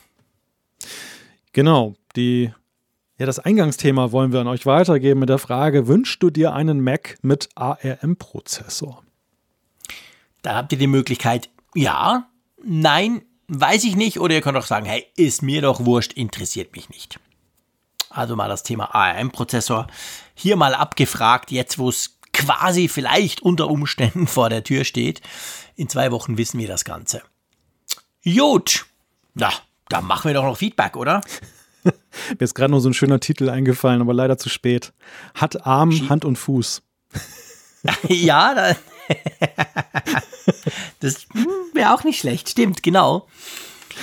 Unsere Titelmaschine Malte muss man ja, muss man ja dabei wissen. Der Malte ist ja quasi trainiert von Berufes wegen, selbst aus zweistündigen Podcasts dann knackig und kurz den entsprechenden Titel rauszugenerieren. Aber ich habe mich natürlich so schon ein bisschen festgelegt vorhin, oder? Als Ja, wir ja. da so ein bisschen über die Sendung mit der Maus gequatscht haben, fand ich dann das Kind in sich entdecken vielleicht doch besser. Mal schauen. Ihr werdet Wir wissen, wenn ihr es hört, hat das Ganze einen Titel. Im Moment, wo wir das aufnehmen, hat es noch keinen. Sagen wir es mal so. Aber hey, komm, lustig. Äh, lass uns zum Feedback kommen. Ähm, magst du gleich mal einfach frisch ganz irgendwo reingreifen sozusagen und loslegen? Ja, ich möchte eine längere Zuschrift gleich zu Gehör bringen am Anfang und zwar von unserem Hörer Hans Jürgen. Der hat uns nämlich geschrieben unter der lustigen Überschrift der WatchOS 6.2.6 Doppelmord. Und da bin ich natürlich sofort Scheiße. neugierig geworden, was denn da wohl passiert ist. Äh, Er hat geschrieben, ich wende mich heute an euch, da ich mit meinem Apple-Latein am Ende bin. Doch erstmal von vorne. Ich bin Apple Watch-Träger der ersten Stunde und hatte bis circa vor einem halben Jahr eine Series 0 am Arm, die ich dann durch eine Series 5 ersetzt habe. Meine Frau ist mittlerweile auch begeisterte Nutzerin einer Series 3 bis vor circa einer Woche, als das Drama seinen Anfang nahm. Sie kam letztes Wochenende mit ihrer Uhr zu mir, die nicht mehr laden wollte. Ich hatte erst unsachgemäße Handhabung beim Laden in Verdacht, nicht richtig aufgehängt. das ist, glaube ich, auch so der Klassiker in, in, in der Ja, Ehe klar. und so weiter. Ne? Logisch. Kommt mir irgendwie bekannt vor. Also nicht richtig aufgelegt oder Ladegerät nicht, nicht richtig eingesteckt, das Übliche halt. Leider nichts von allem. Die Watch beginnt mit dem Laden grüner Blitz, hört aber nach einigen Minuten damit auf. Hard Reset ist auch nicht mehr möglich. Ich dachte erst an ein Defekt des Ladegerätes, aber mit meinem Ladegerät gab es das gleiche Verhalten. Richtig komisch wurde es, als meine Uhr dann einen Tag später das gleiche Verhalten gezeigt hat, wird nicht mehr geladen, kann nicht resettet werden. In der Rückbetrachtung der Vorfälle ist uns aufgefallen, dass wir beide im Vorfeld Meldungen auf der Uhr hatten, dass ein Upgrade auf WatchOS 6.2.6 fehlgeschlagen ist und nicht korrekt durchgeführt werden konnte. Seitdem bin ich am Recherchieren, habe aber im Netz keine ähnlichen User-Berichte finden können. Aber die Wahrscheinlichkeit, dass unser beider Uhren nahezu zeitgleich den Geist aufgeben und das gleiche Fehlerbild zeigen, halte ich für äußerst gering. Da ich momentan aber keine große Lust verspüre, mich am nächstgelegenen Apple Shop Frankfurt am Main, circa 80 Kilometer von mir, in eine Schlange zu stellen und mir Fieber messen zu lassen, hoffe ich darauf von euch und eurer Community vielleicht einen, einen Tipp dazu zu bekommen, wie wir beiden Watches, wie beide Watches wiederbeleben können. Denn an einen Hardware-Defekt glaube ich nicht. Das ist ja sehr merkwürdig, lieber Hans-Jürgen. Ähm, pff. also, da fällt mir auch gerade nichts ein, oder? Hattest du überhaupt schon mal Ladeprobleme mit deiner Apple Watch? Also eher so in dem Segment des, ähm, der nicht sachgemäßen Handhabung, dass ich dann womöglich die nicht richtig aufgelegt habe. Ich habe mir ja immer mal so ein Teil gekauft, weißt du, wo man das so hochklappen kann. Das ge- es Ja. von Apple so dieses Genau. viel zu teure. Mit Leder drum, genau, das habe ich auch. Ja, ja, sehr, sehr edel, sehr schick, aber Ja. ähm, auch sehr teuer. Und ähm, da ist es allerdings so, wenn du den Winkel manchmal nicht richtig getroffen hast, dann, äh, dann liegt die nicht richtig auf. Und das hatte ich schon mal, dass die dann nicht geladen wurde. Ein oder zweimal ist mir das passiert. Von Hunderten von Ladevorgängen. Mhm. Ja, genau. Aber das, das geschilderte Verhalten, das, das Hans-Jürgen hier jetzt dann vorgebracht hat, das, das ist, nee, das habe ich noch nie erlebt. Und ich glaube, wenn ich das so lese und höre, dass halt in diesem fehlgeschlagenen Upgrade wahrscheinlich irgendwo möglicherweise die Ursache stecken könnte. Das klingt ja schon sehr auffällig, oder? Das habe ich auch das Gefühl, weil, weil ich meine, ich glaube, der, der entscheidende Punkt hier in diesem Feedback von dir, ähm, Hans-Jürgen, ist dieses fehlgeschlagene WatchOS 6.2.6 Update. Wenn das geklappt hätte, also das Update normal eingespielt und beide haben das eingespielt, dann wäre es noch viel merkwürdiger. Aber weil das fehlgeschlagen ist, stellt sich schon die Frage, hm, was ist da los? Und jetzt wahrscheinlich sind eure Uhren jetzt tot, also du kannst wahrscheinlich die gar nicht zurücksetzen. Das wäre sonst noch sowas, wo man sagt, ja okay, dann mach sie mal platt, installiere sie neu, spiel das Update, äh, das, das Backup zurück und versuch das Update nochmal. Aber ähm, ja, das ist natürlich blöd, wenn sie nicht mehr lädt, ist sie ja, da ist man ja bei der Apple Watch dann relativ schnell Ende Gelände, oder? Also so viele Möglichkeiten gibt es ja da gar nicht. Ja, also ich wüsste jetzt, wenn ich in dem Szenario stecke, auch nicht, wie ich mir da jetzt noch selber weiterhelfen könnte. Also ich glaube, ich müsste mich tatsächlich an den Service wenden, wobei der sich ja nicht auf den stationären Shop reduziert. Denn ich habe selber festgestellt, bei zwei, drei Anwendungsfällen, die ich hatte, dass auch der Telefonsupport immer sehr gut war. Also der, den kann man Wichtiger nutzen. Punkt. Wird gerne vergessen, weil man immer auf diese Apple Stores geht und die ja den Ruf haben, da wird einem geholfen, alles ganz toll. Das stimmt ja auch, aber ich glaube, das ist auch ein Punkt. Man kann ja bei Apple anrufen. Einfach mal anrufen, ein bisschen warten, durchstellen lassen. Meistens landest du, glaube ich, in Irland oder so.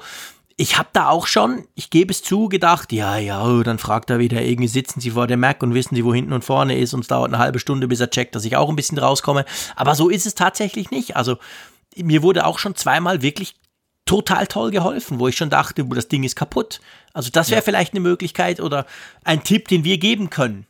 Daneben, dass wir es jetzt hier euch, liebe Hörerinnen und Hörer, quasi öffentlich machen und vielleicht hat ja jemand von euch einen Tipp, dann dürft ihr uns selbstverständlich gerne schreiben, dann tun wir das weiterleiten oder melden es dann im nächsten äh, Apfelfunk. Genau.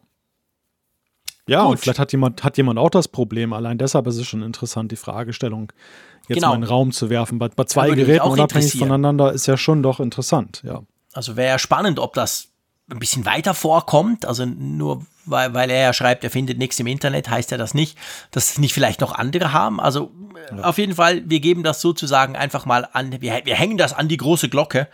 Hier im Apfelfunk und vielleicht finden wir jemanden, der das gleiche Problem hat oder der das mal hatte oder der weiß, wie man vielleicht, was man auch noch ausprobieren können, damit ihr zwei dann wieder eure Apple Watches nutzen könnt. Ist ja kein Zustand ohne.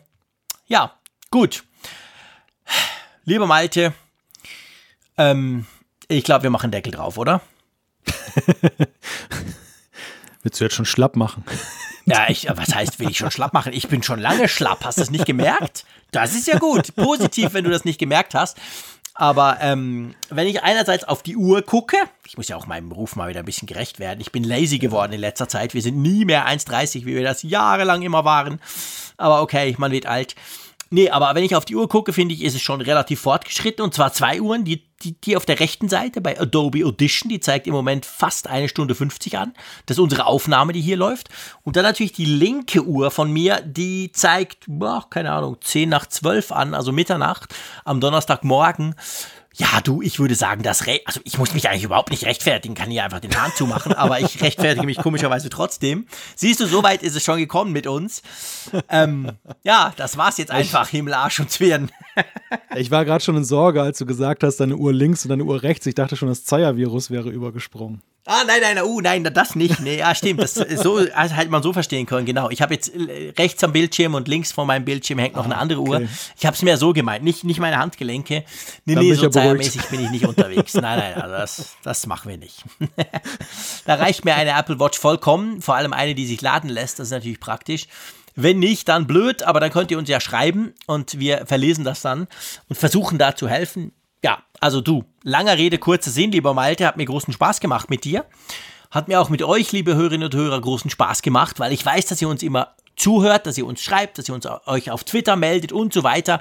Also die Interaktion finde ich ist immer ganz erstaunlich eigentlich, für das ja ein Podcast ein Medium ist, wo wir einfach mal rausblasen, aber wir kriegen eben auch extrem viel zurück. Das erfüllt mich mit Stolz und Freude und ich freue mich jetzt schon auf die nächste Woche, aber sage nichtsdestotrotz Tschüss aus Bern. Ja, letzte Folge vor der WWDC nächste Woche übrigens. Bis dann. Ach, Tschüss von der Nordsee. Echt? Wow, das ja. macht mich ja jetzt ja. schon richtig nervös. Stimmt. Du hast recht, genau. Da dürfen wir noch einmal so ein bisschen un, unbeholfen rumquatschen, was wohl sein könnte, und dann, dann wissen wir, was los ist. Wow, cool. Also komm, Ende Banane. Tschüss. Tschüss.